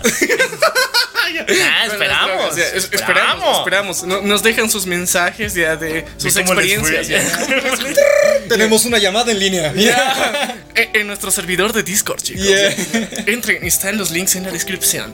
Ya, pero a ver, chicos, ya hemos visto, o sea, tan- tanto los lados buenos, los la- lados malos, la, la versión de la sociedad de, de la adicción. Pero también tenemos que conocer que, o sea, más allá de las drogas espirituales que hemos visto que hay, las otras farmacéuticas que hay, también hay otras drogas medio raras y medio nuevas. Y al mismo tiempo podemos hablar un, un cacho, digamos, de, de una que es un tópico geek, ya, la metanfetamina. ya. Esa incluso la, la utilizan en la medicina. Sí. La utilizan para igual calmar eh, gente con operaciones muy graves. Y bueno, la, venta de eso es un poco más restringido, pero los contactos pues siempre se hacen. La cuestión es esa, eso es lo que más miedo me da, ¿me entiendes? Que cuando te ven como alguien eh, potencial, porque hasta la misma policía te puede vender, y los mismos farmacéuticos, y ellos mismos te van a tender la trampa para llevarte a narcóticos. Así es. La cuestión es que la metafetamina, la Tusi que re- recién ha salido, a esta vaina rosada igual que, que se inventaron en Argentina, que es como cocaína rosada, no sé cómo la, la llaman ahorita, pero tienen su jerga ahí pues los gauchos. Pero esta- estas nuevas sintéticas, incluso esa cocodrile que eh, los carcome y los vuelve zombies, las sales de baño, o sea... Eh, Son, son cosas muy densas, a ver, pero a ver, eh, este- eh, las drogas sintéticas que se han empezado a generar, o sea, la, la metanfetamina es como decir el, tópico ahorita con el que vamos a dar, dar cuerpo a esto, que más conocen por la serie Breaking Bad. Entonces, eh, esta técnicamente tiene un uso farmacéutico bueno, como bien lo eh, acabas de mencionar, pero también, eh, por ejemplo, el TDAH creo que se trata con igual con esto, pero con una variante, pero no le dice metafetamina directamente, sino Claro. eh, no me acuerdo ahorita el nombre. La cuestión es que, por ejemplo, en Estados Unidos hay una gran adicción a la metanfetamina, pero no llamada metanfetamina, no me acuerdo qué se llama ahorita. Lo voy a recordar. Hasta que no me recuerdo voy a estar en paz. La cuestión es que ayuda y mejora el rendimiento de las personas en su lado lógico para que las personas puedan desempeñar trabajos que consideramos monótonos. O sea, los seres humanos técnicamente no estamos hechos muchos para hacer trabajos 100% repetitivos porque tenemos una, un, un lado de nuestro cerebro que nos dice, no pendejo, ya, cálmate, estás, estás eh, esforzándome mucho, no, distraete, o sea, ve esa mosca. Pero mientras tanto, con la influencia de estas drogas, te puedes concentrar 100% y rendir súper bien. Y en muchas oficinas de Estados Unidos, en Wall Street, como siempre todos lo quieren mencionar, se consume mucho de esto porque ayuda al rendimiento de las personas, también dentro de lo que sería eh, las grandes empresas tecnológicas. Y en Estados Unidos técnicamente está muy normalizado que las personas consuman, o sea, cualquier persona que trabaje en el, en el área tecnológica o de finanzas consume. O sea, las personas asumen que consumen porque si no, no tendrían ese rendimiento y no hubieran llegado a ese trabajo. Pero mientras tanto, o sea, eh, quiero llegar al punto en donde estas drogas sintéticas que están realizadas y elaboradas a través de muchos procesos químicos, muchas de las materias primas siempre terminan extrayéndose de partes tercermundistas. Y al mismo tiempo siempre nos terminan jodiendo y diciendo de que, ok, o sea, su droga es mala, vamos a erradicarlos, ustedes pinches tercer mundo, o sea, y nos quieren meter, digamos, eh, no sé, golpes de Estado, eh, terrorismo, o sea, infiltración de, de Gringolandia, y al final eh, ellos consumen, o sea, como la canción de Molotov, o sea, ellos consumen lo que nosotros hemos sembrado aquí. Exacto. O sea, y, y- y a veces localmente, en cada uno de los países donde se produce mucho de esto, eh, no consumen y ni tienen ni puta idea de que eso se puede hacer. Pero mientras tanto llega a otro país, esa materia prima la convierte en una droga potente y luego ellos te juzgan y te dicen, vos produces esa mierda. No, cabrón, yo solamente hago la planta. ¿ya? Entonces, no me puedes venir a decir eso. Lo mismo pasaba con, con las amapolas dentro de Asia para eh, convertirse en, no me acuerdo qué se llama, el, Opio. sí, el Opio. opio, el opio. Entonces, y eso, eso es eh, otra charla, así haciendo un paréntesis. Eh, Cristóbal Colón en, en el cargamento en, en el cargamento que, en el cargamento que tenía en la niña Lapita de la Santa María tenía opio y él tenía que llevarlo pues a, a la India pero como estaban ahí en una disputa de, de ruta comercial ha dicho me voy a ir por el otro lado no y bueno hay muchos libros históricos en los que dice que los barcos de Cristóbal Colón pues llevaban opio Bueno, también hay que hacer antecedentes históricos para ver cuánto sabemos. Las principales mm, guerras que se han montado en territorio islámico han sido por eh, especias. Y no es precisamente que las especias hacían tu salsita, tu cominito, no. Esas especias en su mayoría eran utilizadas para opio, otras drogas mucho más potentes. Y guerras se han montado por cargamentos así. a ver chicos, eh, ya me recordó qué droga era ya. Era, eh, es la heroína, o sea, de Ah, la sí, la se produce la heroína, entonces... la Wonder Woman Sí, la, la grandísima, la querida heroína. Entonces, eh, por eso, gran parte de Asia también el narcotráfico es potente. Pero ¿dónde consumen heroína? En Europa y en Estados Unidos. ¿Qué pedo? O sea, a mí me jodes por tener en mi territorio y plantar esto. Y yo lo vendo a precio de gallina muerta, cabrón. O sea, 5 dólares el cargamento de una tonelada, digamos. Y luego llega a Estados Unidos, toda esa mierda se produce así y cuesta millones más. De hecho, ahora que se han abierto las gran... Bueno, en varios estados en Estados Unidos están ya legalizadas la eh, creación de las plantas para heroína. La situación es de que ellos cobran más, o sea, para la producción, lo venden a unos precios muy inflados y están ganando muchas gente, personas ahí. Mientras tanto nosotros estamos enteramente rematando el producto. Sí, entonces lo mismo pasa aquí localmente con la coca. Incluso hay guerras, o sea, prefieren la, la planta del exterior porque les sale más barata que la misma que están produciendo allá. Sí, por eso, pero eh, eh, aquí por ejemplo localmente vemos como la coca se ha empezado a volver, digamos, algo muy importante para la economía, pero no así para el consumo. Si bien hay un consumo local, la producción de coca es un excedente demasiado grande que no va al consumo local. Y todos sabemos a dónde va, nomás no lo quieren decir, o sea, para la producción de cocaína. Y al mismo tiempo, el problema que yo tengo con todo esto, ya sea que, que la coca y que luego ya, digamos, hasta cierto punto te lo paso.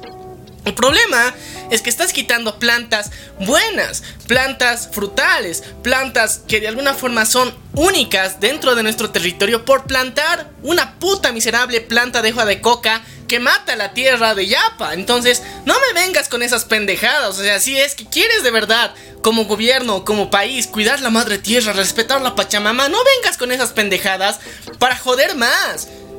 Claro, yo te quería apoyar en, en ese punto. Eh, yo cuando estaba en...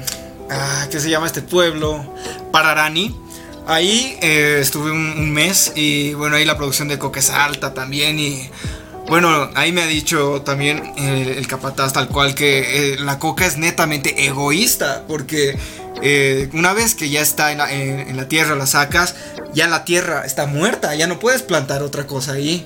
En tanto, plantas como la cannabis pues crecen en cuatro meses e incluso aportan muchos más eh, nutrientes a la, tierra. O incluso el trichoceredos pacanoy, el San Pedro, este nutre también la tierra y, no sé por qué la, hacen este, estas acciones la, la FELKN para cortarlos o, retirarlos. Si La Paz es todos cerros y las raíces de los mismos cactus de San Pedro ayuda a que se sostenga eso. Precisamente por eso han pasado muchos derrumbes. A ver, a ver, nosotros tenemos que decir como tercermundistas la gente que ahorita técnicamente en el poder son unos pelotudos de mierda y no saben nada y ni tienen el menor interés de buscar.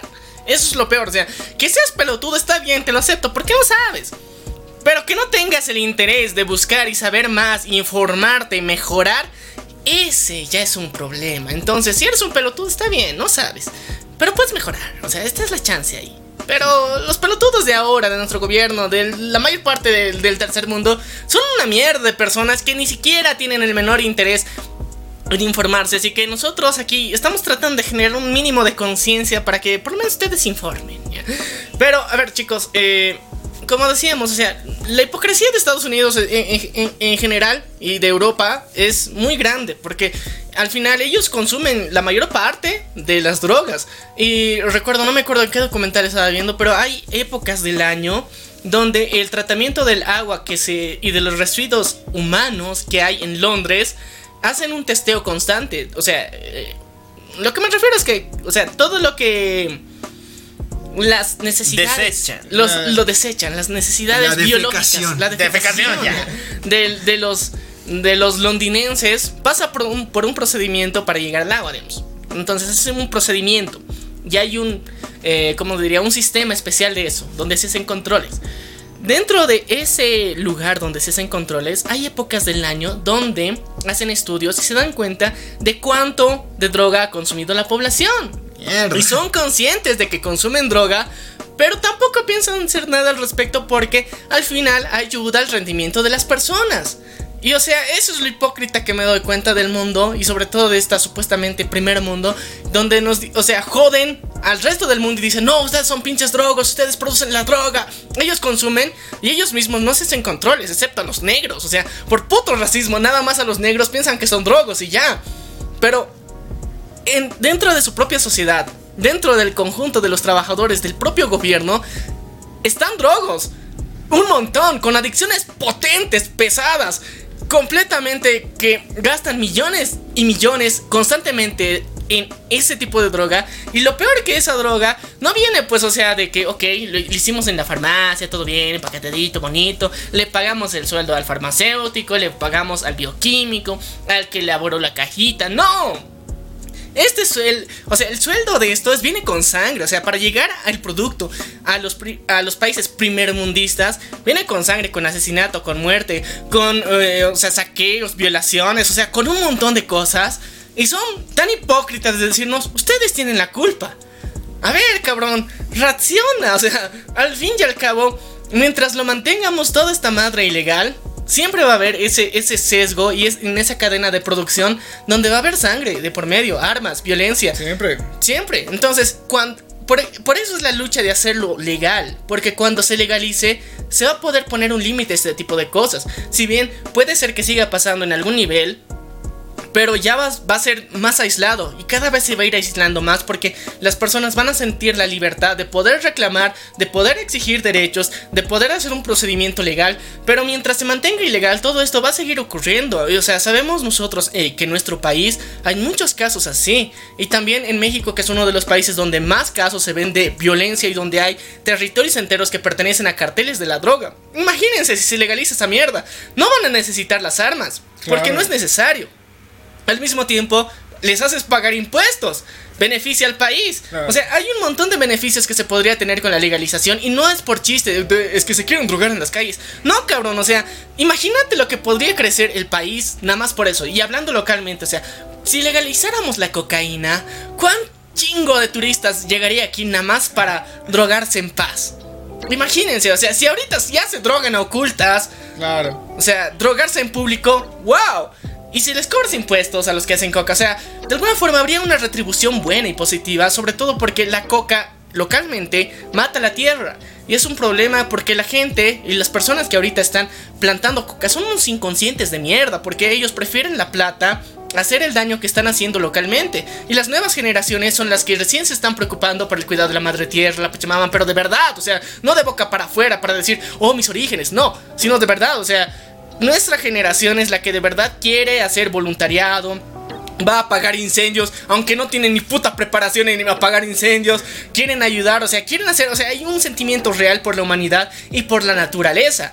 Pero las otras generaciones les vale pito y quieren ganar plata y plata y plata y les vale mierda todo y nos están dejando un cagadero que les vale un poroto.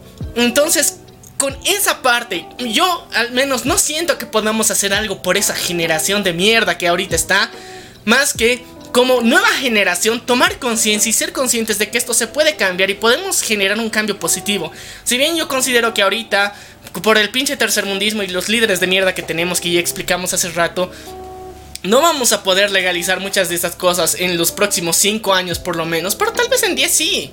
Tal vez podamos hacer un cambio significativo y tal vez puedas entender también que a alguien que tiene una adicción no, no vincular toda su vida en torno a eso.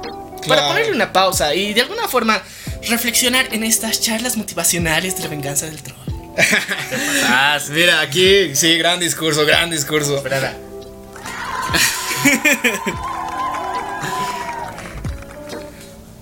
Bueno, ah, dos cositas. Bueno, siempre digo dos, ¿no? ¡Qué Siempre bien! ya. cosas. Las mejores cosas vienen en par. Yeah. Bien dicho. Mm, para que se informen un poco más, eh, yo tengo un gran amigo mío, Kevinífero, que es un youtuber orureño. Y les invito a ver su video. Son eh, los 10 eh, narcotraficantes de Bolivia. Y tiene un estudio así histórico de todos los, que han estado en, inmiscuidos en, en la droga. Incluso hay uno que ya, ya está aquí. O sea, que fue a hacer juicio hasta Estados Unidos y todo. Y ya está aquí y está chill nomás. Entonces está con arresto domiciliario. Hay otros que igual mismos policías que han caído. Así les recomiendo el canal de Kevinífero y ahí lo van a encontrar. Porque es uno de sus videos más recientes. Ahora, lo segundo, la cadena de producción. Sí. La cadena de producción viene con mucha sangre, con mucha gente herida, con gente que de verdad se eh, puede llegar a morir. Ahorita hay un conflicto entre el hospital que había arriba, ¿no? En, ah, sí, no, no, no, más, es más arriba, eh, en Villa el Crimen, en Villa el Carmen.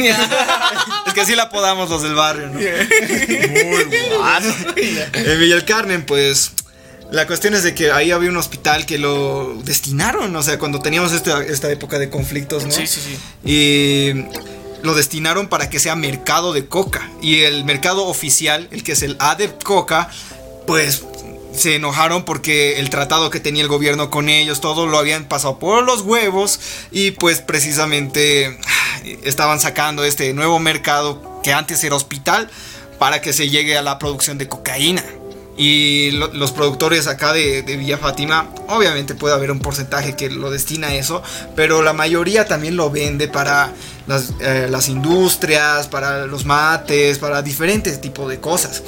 Entonces, toda esa cadena de producción, ahorita solamente podemos ver lo- los, los videos, podemos buscarlos en Facebook, todo de cómo revientan petardos, gente que igual no lanza eh, la dinamita a tiempo y se explota la mano y esa cadena de producción de la blanca conlleva mucha sangre, como tú dices, aplicarles impuestos, que sea un poco, que sea legal, haría que incluso se hagan nuevos productos, pues no, incluso o sea, más decentes, o sea, Claro. no, no la mamada que te que se- ni siquiera se han hecho estudios porque no es legal, cabrón, o sea, no te puedes hacer un estudio de, de la cocaína y sus beneficios porque no es legal. Puede ser que tenga beneficios, no nosotros ni puta idea. Dijimos, la que te hace caer la nariz.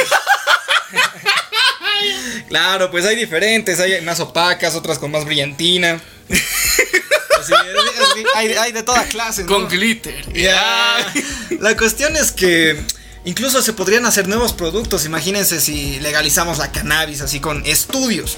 Porque es, mm, estas recolecciones de firmas que siempre hacen, yo lo veo como mamada porque siempre son para enlistarte en un partido político y tú no lo sabías. Uh, ya chicos, ya saben, no firmen pendejadas. Exacto, se aprovechan de nuestra nobleza de tercermundista. Pero la cuestión es que si, va, si realmente nos unimos, hacemos estudios médicos y también eh, mercadológicos, ¿no? Viendo el caso de Pepe Mujica también que legalizó la marimba sí. y todo bien ahí en Uruguay. La cuestión es que si hacemos estos estudios de mercado, estudios médicos, vemos también así qué productos podemos sacar, qué variantes. Podría, un- podría haber una industria decente, o sea, que el- paguen sueldos decentes Y el, también. el crecimiento económico va a ser descomunal porque aquí en Bolivia tenemos todo, ¿no? Tenemos altiplano, Amazonía, trópico, entonces todo es fértil. Todo es fértil. Y Y estamos cagando con la coca. Sí, y o sea, tendríamos una, una biodiversidad adicional al mismo tiempo, sería interesante. Yo creo que, o sea, por eso soy pro legalización aquí, ya, yo lo dije desde hace rato, si no se han dado cuenta, pro legalización de esta mierda, porque de alguna forma, mientras más ilegal la volvamos, más pendejadas pasa. Y eh, mientras de alguna forma superemos este tipo de, límites que nosotros nos hemos autoimpuesto, como decir moralmente y éticamente, que al mismo tiempo cuando lo analices no tienen sentido, como lo hemos demostrado en este episodio, eh, se dan cuenta de que esto no lleva a ningún lado. Es una de las pendejadas que nos han venido eh, imponiendo durante más de 100 años y no tiene sentido. Entonces, bueno, no 100, 80 añitos ya, 80 añitos. Entonces, hay que ponerle un alto, bajar los huevos, tranquilizarnos y analizar bien las cosas y ver el sentido que tiene. Me, me- me acuerdo que dentro de las variantes de- de- de las de la droga, eh, eh, específicamente de la cocaína, existe el crack. Claro. Entonces, eh, por eso mismo, digamos, existen las drogas premium, que es la cocaína, ¿ya? y, y la- y las básicas, las de las de Kibo, ¿ya? La, la papa, el crack y... o sea, que, son que son súper eh, económicas hasta cierto punto, Pero ¿ya? son toxísimos. pero son tóxicas porque estas generan adicciones más potentes y directamente te dañan desde la primera. De hecho, creo que varias de estas son producidas por residuos que se hacen al fabricar el crack. O sea, la basura no, que no, no, no, se- no, no, no. El crack es un residuo de la cocaína. Exacto, y le pusieron ese nombre porque precisamente cuando agarras la cuchara y quieres despegar el, el residuo que se queda pegado en la olla ahí, suena el crack, crack, crack. Y de ahí le pusieron el nombre. Entonces, chicos, o sea, imagínense, o sea, ahorita hemos hablado de la mayor parte de las drogas premium.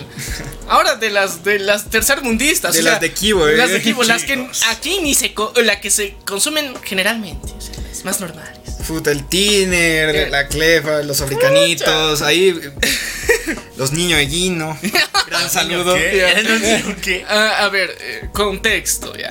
La clefa, ya, el pegamento básico para, zapatos. zapatos, ya, eh, tiene, o sea, el inhalar el, el ¿qué sería? ¿El humo que despide? No, el aroma. El aroma. El aroma. aroma. Es que hay diferentes, hay gente que incluso lo pasa con encendedor y es un producto inflamable por si acaso y mm, No deberían hacer eso. no deberían porque eh, yo he conocido gente que le ha explotado en la cara y se, y se le ha pegado así y ha quedado con costras muy feas. Pero hay gente que lo inhala directamente, otros hasta con el spray de pintura, ¿no? Y otros así hasta lo queman. Es... eh, se dan sus modos.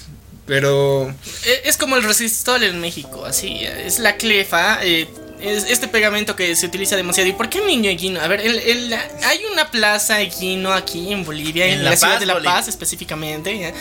donde hay muchos lustrabotas, ¿ya? Y estos lustrabotas generalmente se reúnen en esta misma plaza para consumir clefa. ah, no, no son mm, en la mayoría los trabotas. Eh, la leyenda cuenta ya, La que, leyenda. Que fueron estos hinchas de ambos equipos, de Stronger y Bolívar, que, bueno, ya en una salida de jodas, todos se llevaron bien, a pesar de la diferencia de sus equipos, ¿no? Y después ya se volvieron artilleros y ¿Qué es finalmente... artillero para empezar? Para El- eh, ah, sí, contexto, ya. Contexto. El artillero es aquel ser que se ha dejado consumir y dejar por las sustancias, entonces ya no puede vivir sin ellas y solo se rodea de gente malandra, la cual eh, solo sirve para esos propósitos, esa ya es su vida. Esos son. ¿Y por qué es artillero? Y, y- y- no, y al mismo tiempo, según yo, es artillero porque mezcla de todo. O sea, por eso o sea, Ah, técnicamente mezcla de todo para consumirlo, lo que le eleve, lo que le haga volar, lo que le haga sentir mejor, como decir entre comillas. Pero le vale lo que sea. O sea, no, no le importa la calidad, de dónde sea, de dónde viene, sino tener algo. Eso es lo importante de- para los artilleros. Bueno, sigue contando la leyenda porque me estaba interesante. ¿Qué pasó con los dos equipos? Bueno, la cuestión es de que los hinchas no se llevaron bien y todo, y después de eso solo paraban en la plaza Guino. Y bueno, sí había lustrabotas y todo, pero en su mayoría los niños guinos han, han sido formados por est- eh, estos hinchas que ya se han dejado consumir y prácticamente ya, ya muerto la mayoría. Ahora están así formándose con el mismo nombre, pero otras personas, o sea, son ya pandillas pesadas de años, de años, de años y años de, de existencia, ¿no? También hay otras pandillas que están haciendo el bien, como los marqueses y los calambeques, que eran esos motoqueros que se peleaban y se, con cadenas, todo. han tenido muchas disputas en los 80s, en 90s. Pero ahora ellos, todo el dinero que han generado haciendo su- sus disputes, pues lo hacen, lo llevan a fundaciones y todo esto. Sobre todo de los marqueses, que yo me he enterado de eso. Aquí ha habido la evolución de sangre por sangre. Tenemos un directo pendiente hablando de ese tema. Sí, no, eh, claro, él nos puede acompañar, nuestro querido Sí, MacGyver. a mí me ¿Sabe- ¿Has visto mal sangre por sangre? Pero, por supuesto, homie. Vatos locos por vida. Ya, pero aquí hemos visto, solamente como spoiler para que se viene, que ha afectado mucho a la sociedad. O sea, todo el mundo ha pasado por una etapa pendeja de querer ser parte de una pandilla. Entonces queremos contar esa experiencia, pero aquí en la ciudad de La Paz. Sí. Ya está perfecto. Va, va- va a ser muy épico, chicos. Así que atentos a nuestro Facebook. ¿ya? Va a estar brutal. Va a estar Ya, muy épico. Todavía con Sí, las, las drogas baratas de aquí, Sí, ¿no? sí. A ver, ¿cuáles conoces tú también? Eh, no. no, no conozco. O sea, he escuchado algunas que no me acuerdo el nombre, honestamente. O sea, sé que me han mencionado varias de que, ah, sí, tráete esta. Y ahora, ¿de qué es eso? Ya. Ah, ya sabes, de la que te dice. Y ahora, ¿de qué es eso? Ya. No, no sabía de su procedencia, ni qué se llamaban, ni dónde salía. Pero, o sea, habían otros que eran parecidos al LCD, esos cartoncitos. Ajá. Pero no eran eso. O sea, eran uno más potente, pero era más barato. Y ahora, ¿de qué Ah. verga es eso? Ya. Ah, se Yo- me fue el nombre. Yo inven- inventar otra etiqueta. Ya. Drogas pendejas. Ya. Pero en serio, pendejas, pero con esa. Con una estupidez de no sé de dónde se originó. Porque los chicos aquí en la ciudad de La Paz, o sea, imitando la misma mamada de sangre por sangre o ese estilo de vida, estando siempre dopado, empezaron a buscar sonceras de Ay, donde no sea mames. y quemarlo. Primero. Hicieron con, hicieron con la mina de los lápices. Cuando ustedes tajan un lápiz, sale una cierta corteza que tiene una mina. Sí, pero es lo- carboncillo, ya. un carboncillo. Eso lo agarraban, lo quemaban y el humo que salía, pues, bendito sea. Y lo más feo que he visto era el Hals. No, no, no, no, no. ¿Cuál Haas? Eso, eso es de etiqueta ya. El Ah. Minty, hijo. ¡Realmente! ¡Realmente! Puta, yo a creo ver. que ha sido las primeras drogas de nuestros colegios, ¿no? A ver, a ver, eh, Chicos. contexto localmente. Existen unas pastillas de menta llamadas Minty, ¿ya? Es la versión tercer boliviana del Hals. No, ¿cuál boliviana? Ni siquiera, o sea, ni siquiera es boliviana, es peruana. peruana, ya. es. Pero eh, esa mamada era de lo más económico que había porque costaba 50 mugres centavos y podías comprarte varios y había de diferentes sabores. Eh, antes se llamaba Bortela primero y luego se ha vuelto Minty, ¿ya? La cuestión es que comprabas esto todos, o sea, por nuestro contexto de, de saber de drogas y esas mamadas, agarraban cuates y lo hacían polvo y lo inhalaban. Y eran lo- los más machos, los más chingones de todo esto. Vaciaban, o sea, el bolígrafo que tenían, quitaban la tapita de arriba, de abajo y la tinta y era como un tubito así, bien listo para cualquier inhalada. O también de un chupete, me acuerdo. Sí, sí, también. Entonces, eh, agarraban y como le habían hecho polvo dentro de un papel, ahí lo pisaban, lo maltrataban, todo eso, y lo abrían. Y, y lo- y los más, más chingones del curso acercaban la nariz, inhalaban una línea entera, así. No, puta, yo era de, de esos estúpidos.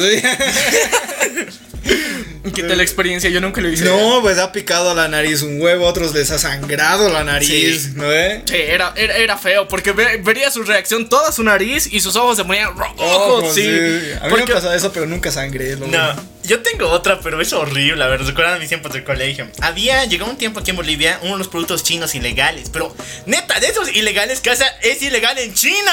Neta. Pero Eran es que- unos polvos. Polvos chinos que eran supuestamente para chupar con una Ah, ya me acuerdo. Ok, sí. algunos cuates decían, es cabrón, tienes que chupar. Pero otros eran supuestamente más cabrones que se lo inhalaban. Y neta, lo ordenaban en una mesa y sin pajilla, la cara entera y. Hijos de puta, ya. Eh, es- esas experiencias tercermundistas, chicos, a ver. eh, Si pasó en sus colegios. Ya, claro. Nos dicen, pero, o sea, era de las mamadas más supremas que, que hemos visto que hacían, porque eh, yo me acuerdo, o sea, de los que fingían inhalar clefa también, porque la tenían tapada todo el rato, pero, o sea, ponían como si un guante encima y de que yo inhalo, o sea, qué pedo, o sea, pelea conmigo, o sea, yo soy bien duro, o sea, porque... eh, los, las personas que consumen clefa tienen una resistencia brutal, o sea, Sí. no sienten absolutamente nada. Todo el cuerpo está adormecido. Y contándote una experiencia, yo viajé a Cochabamba. a- Ah, los de Wisterman. Sí, sí, sí. Contexto, ya. Los de Wisteron también eran hinchas que, bueno, se pasaron al lado oscuro de las drogas baratas. Sí, eh, son hinchas de un equipo y técnicamente eh, se reunían en plazas y como decir, la mayoría tenía poleras del equipo y te asaltaban. Por eso se decía que se tiene una mala fama en Cochabamba de ellos. eh. Bueno, pero lo que yo quería contar, que yo el año pasado, en noviembre, noviembre ha debido ser, que me fui a Cochabamba, tenía que vender un auto junto a un amigo, ahí en la feria de la Beijing, y la cuestión es que nos teníamos que quedar, ¿no? En un lugar. Y justo uno de nuestros amigos dijo, bueno, vamos a, a mi casa, ahí guardan el auto y todo bien, pero su casa pues en el centro, y todos saben pues que el centro de Cochabamba es fregadito. La cuestión, eh, yo estaba pasando todo tranquilo, ¿no? Así viendo si había algo, algo para comer, algún capechito, salchipapa, algo rico. Cuando veo eh, uno de estos colos, cleferos, eh, malavidas, que agarra el barbijo, le pone ahí la paleta de cleva y se lo pone pues el barbijo ahí. ¡Ay, hijo de puta! Ay, y he visto otros que agarraban la bolsa de agua y lo vaciaban ¿no? el agua y ahí nomás ponían todo y ahí hacían como si estaban tomando agua. Oye, qué hijos de puta. Ahora ya, ya no, no- ni siquiera les puedes pescar por su botecito de, de clefa, ¿no? Nada, nada, nada. ¿Qué hacks de los barbijos, hijos de las remillas? Infiltración, chicos, infiltración. No mames, o sea, qué buenos hacks, o sea, estas son de las drogas baratas que hay localmente y yo creo que se consumen un chingo porque, o sea, las personas que llegan a la indigencia de alguna forma lo ven como una salida, lastimosamente, entonces para aguantar sus jornadas de a veces estar en la intemperie, entonces la clefa de alguna forma les adormece el cuerpo para que de alguna forma no sientan el frío, el hambre, el sueño de en los lugares donde a veces tienen que pasar la noche. Entonces, es culpa del tercer mundismo, eh. Claro, nos han enseñado que, pucha, todo lo que digan no lo hagas, el cerebro humano lo va a querer hacer y con más ganas, es lo peor. Y cuando, como tú decías, los grandes gobiernos nos culpan de que nosotros somos, que nosotros somos, al final hasta nos ponemos en ese papel de sentirnos felices de, de ser así como Sí. ellos nos pintan y al final acabamos siendo a la mierda. Tal cual. Pero qué, qué del asco de alguna forma, o sea, la, la etiqueta que nos han puesto los países primermundistas, nosotros la, la hacemos nuestra y de, sí, con orgullo, cabrón. ya". Y no, pelotudo, mejora, cabrón, o sea, mejora, tienes, tienes, tienes cerebro, mejora, haz algo con eso. Hablando de drogas baratas, volviendo al tema, ¿tienes alguna otra referencia de alguna droga barata por aquí? Uy, barata no, pero tengo una referencia de Hannibal Lecter. Ya, a ver. A ver, a ver. Em, no, no me acuerdo, es en la segunda película en la que, ah, ¿qué se llama este personaje al que le corta la cara?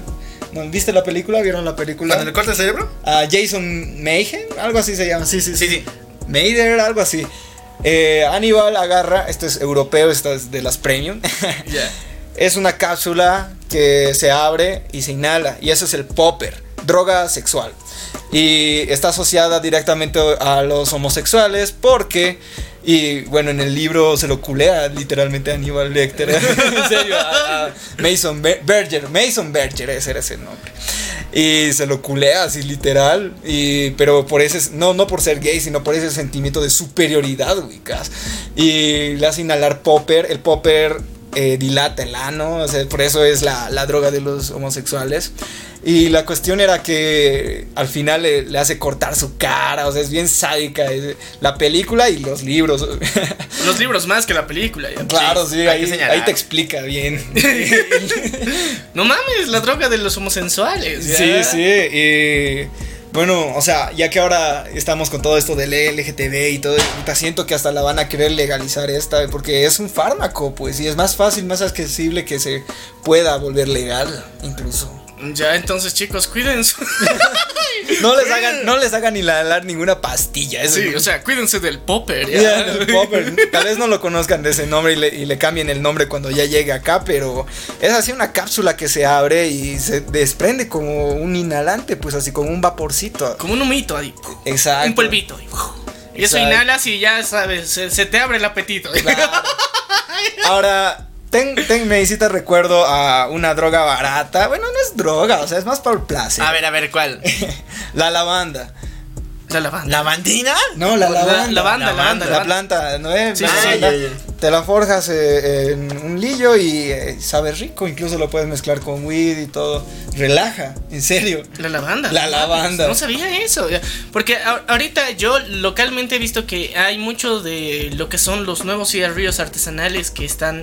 Que está, digamos, una, una tendencia muy hippie de alguna forma, pero eh, es interesante porque, o sea, los cigarrillos artesanales vienen a ser una alternativa al tabaquismo que hay, entonces ya no tienen tabaco, en, absoluto, o sea, ya no tienen tabaco para nada, sino tienen otro tipo de plantas, digamos, le ponen menta, eh, lavanda, digamos, eh, hojas de rosa seca, digamos, por ejemplo, entonces son eh, otra cosa, o sea, no, no, no es tabaco. Claro, claro. Y la experiencia de fumar no siempre se, se tiene que ligar con el, con el tabaquismo, porque el tabaco y la nicotina son un mundo separado de todo esto. Entonces también yo creo que eso no necesariamente sería drogarse, porque mm, simplemente es una sensación del humo de la boca y ya. o sea. Sí, Porque eh, eso es una tendencia interesante. También hay muchas personas que consideran que empezando con este tipo de cigarrillos eh, naturales, como les dicen, herbales, eh, van dejando la nicotina de a poco. Entonces hay muchas personas que tienen una adicción potente a,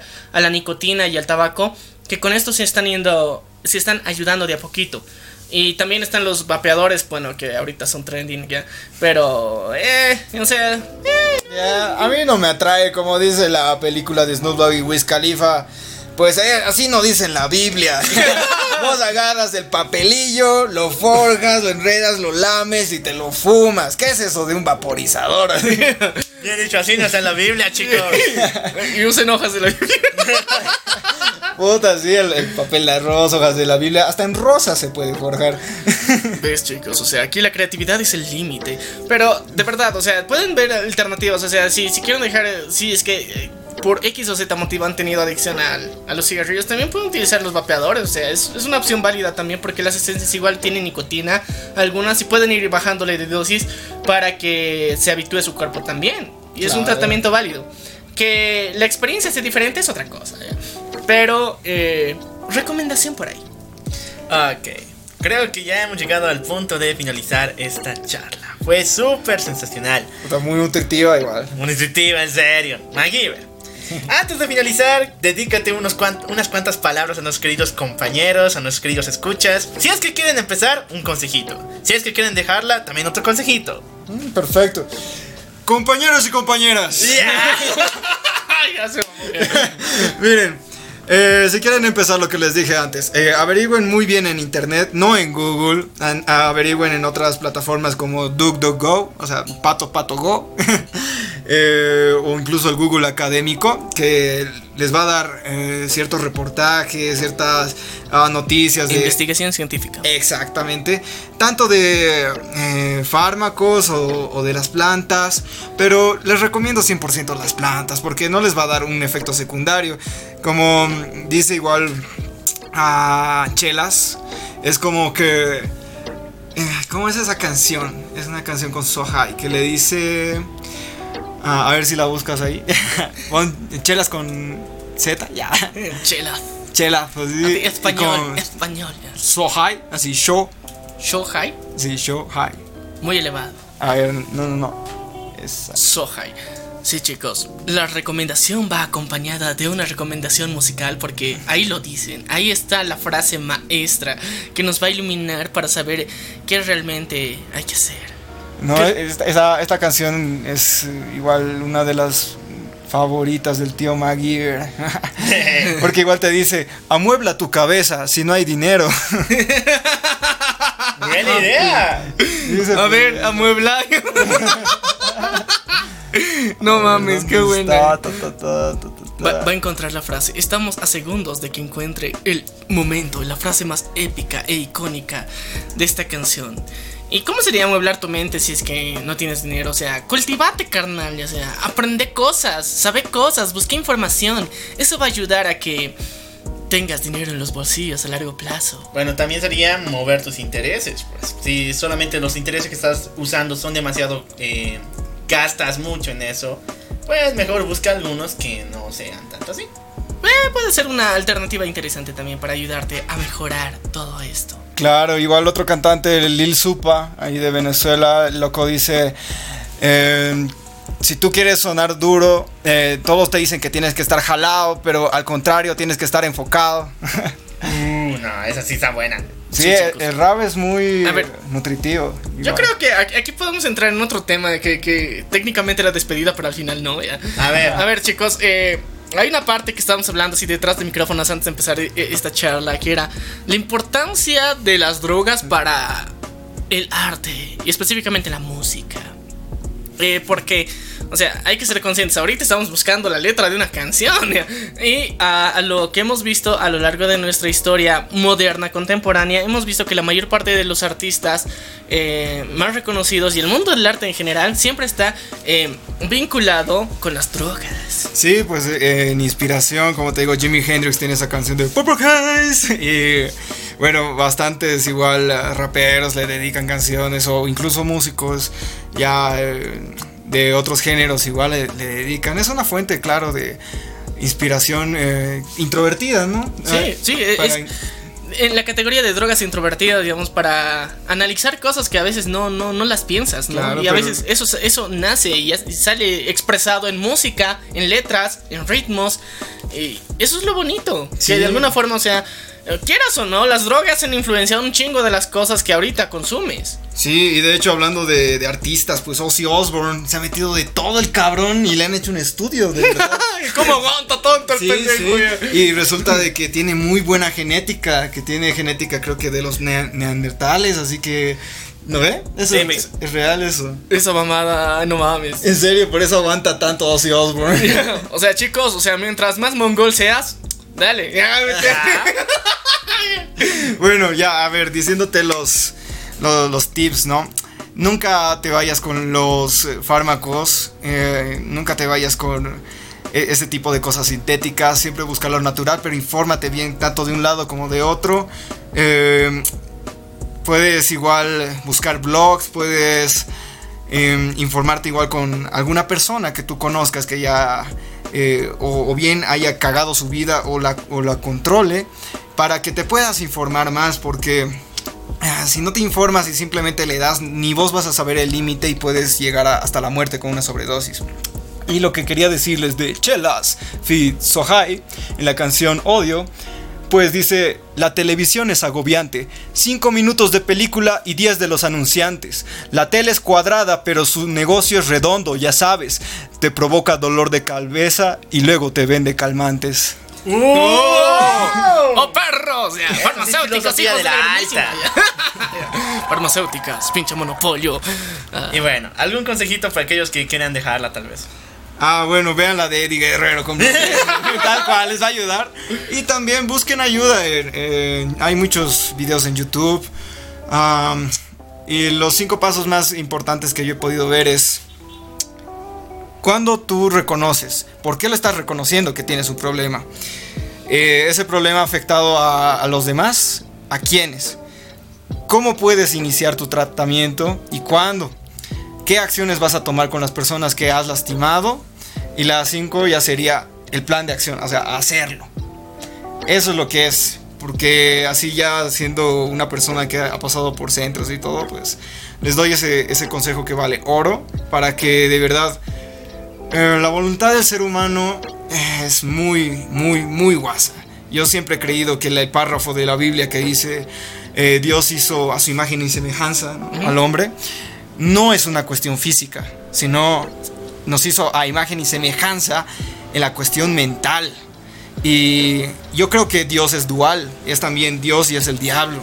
Entonces en tu mente, en tu cabeza y en ti mismo puede habitar tanto el diablo, puedes hacer un infierno de tu casa, de tu familia, de tus amigos, o puedes hacer el cielo aquí en la tierra siendo una buena persona. Esas palabras llegan al cocoro, chicos. Ahora sí terminamos con la clásica. Vive sin droga.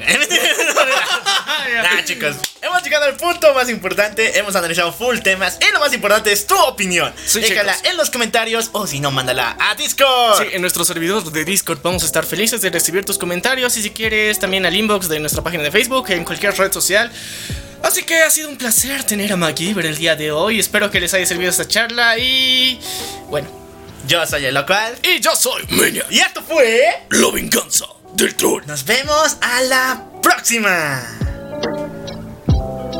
XD, XD.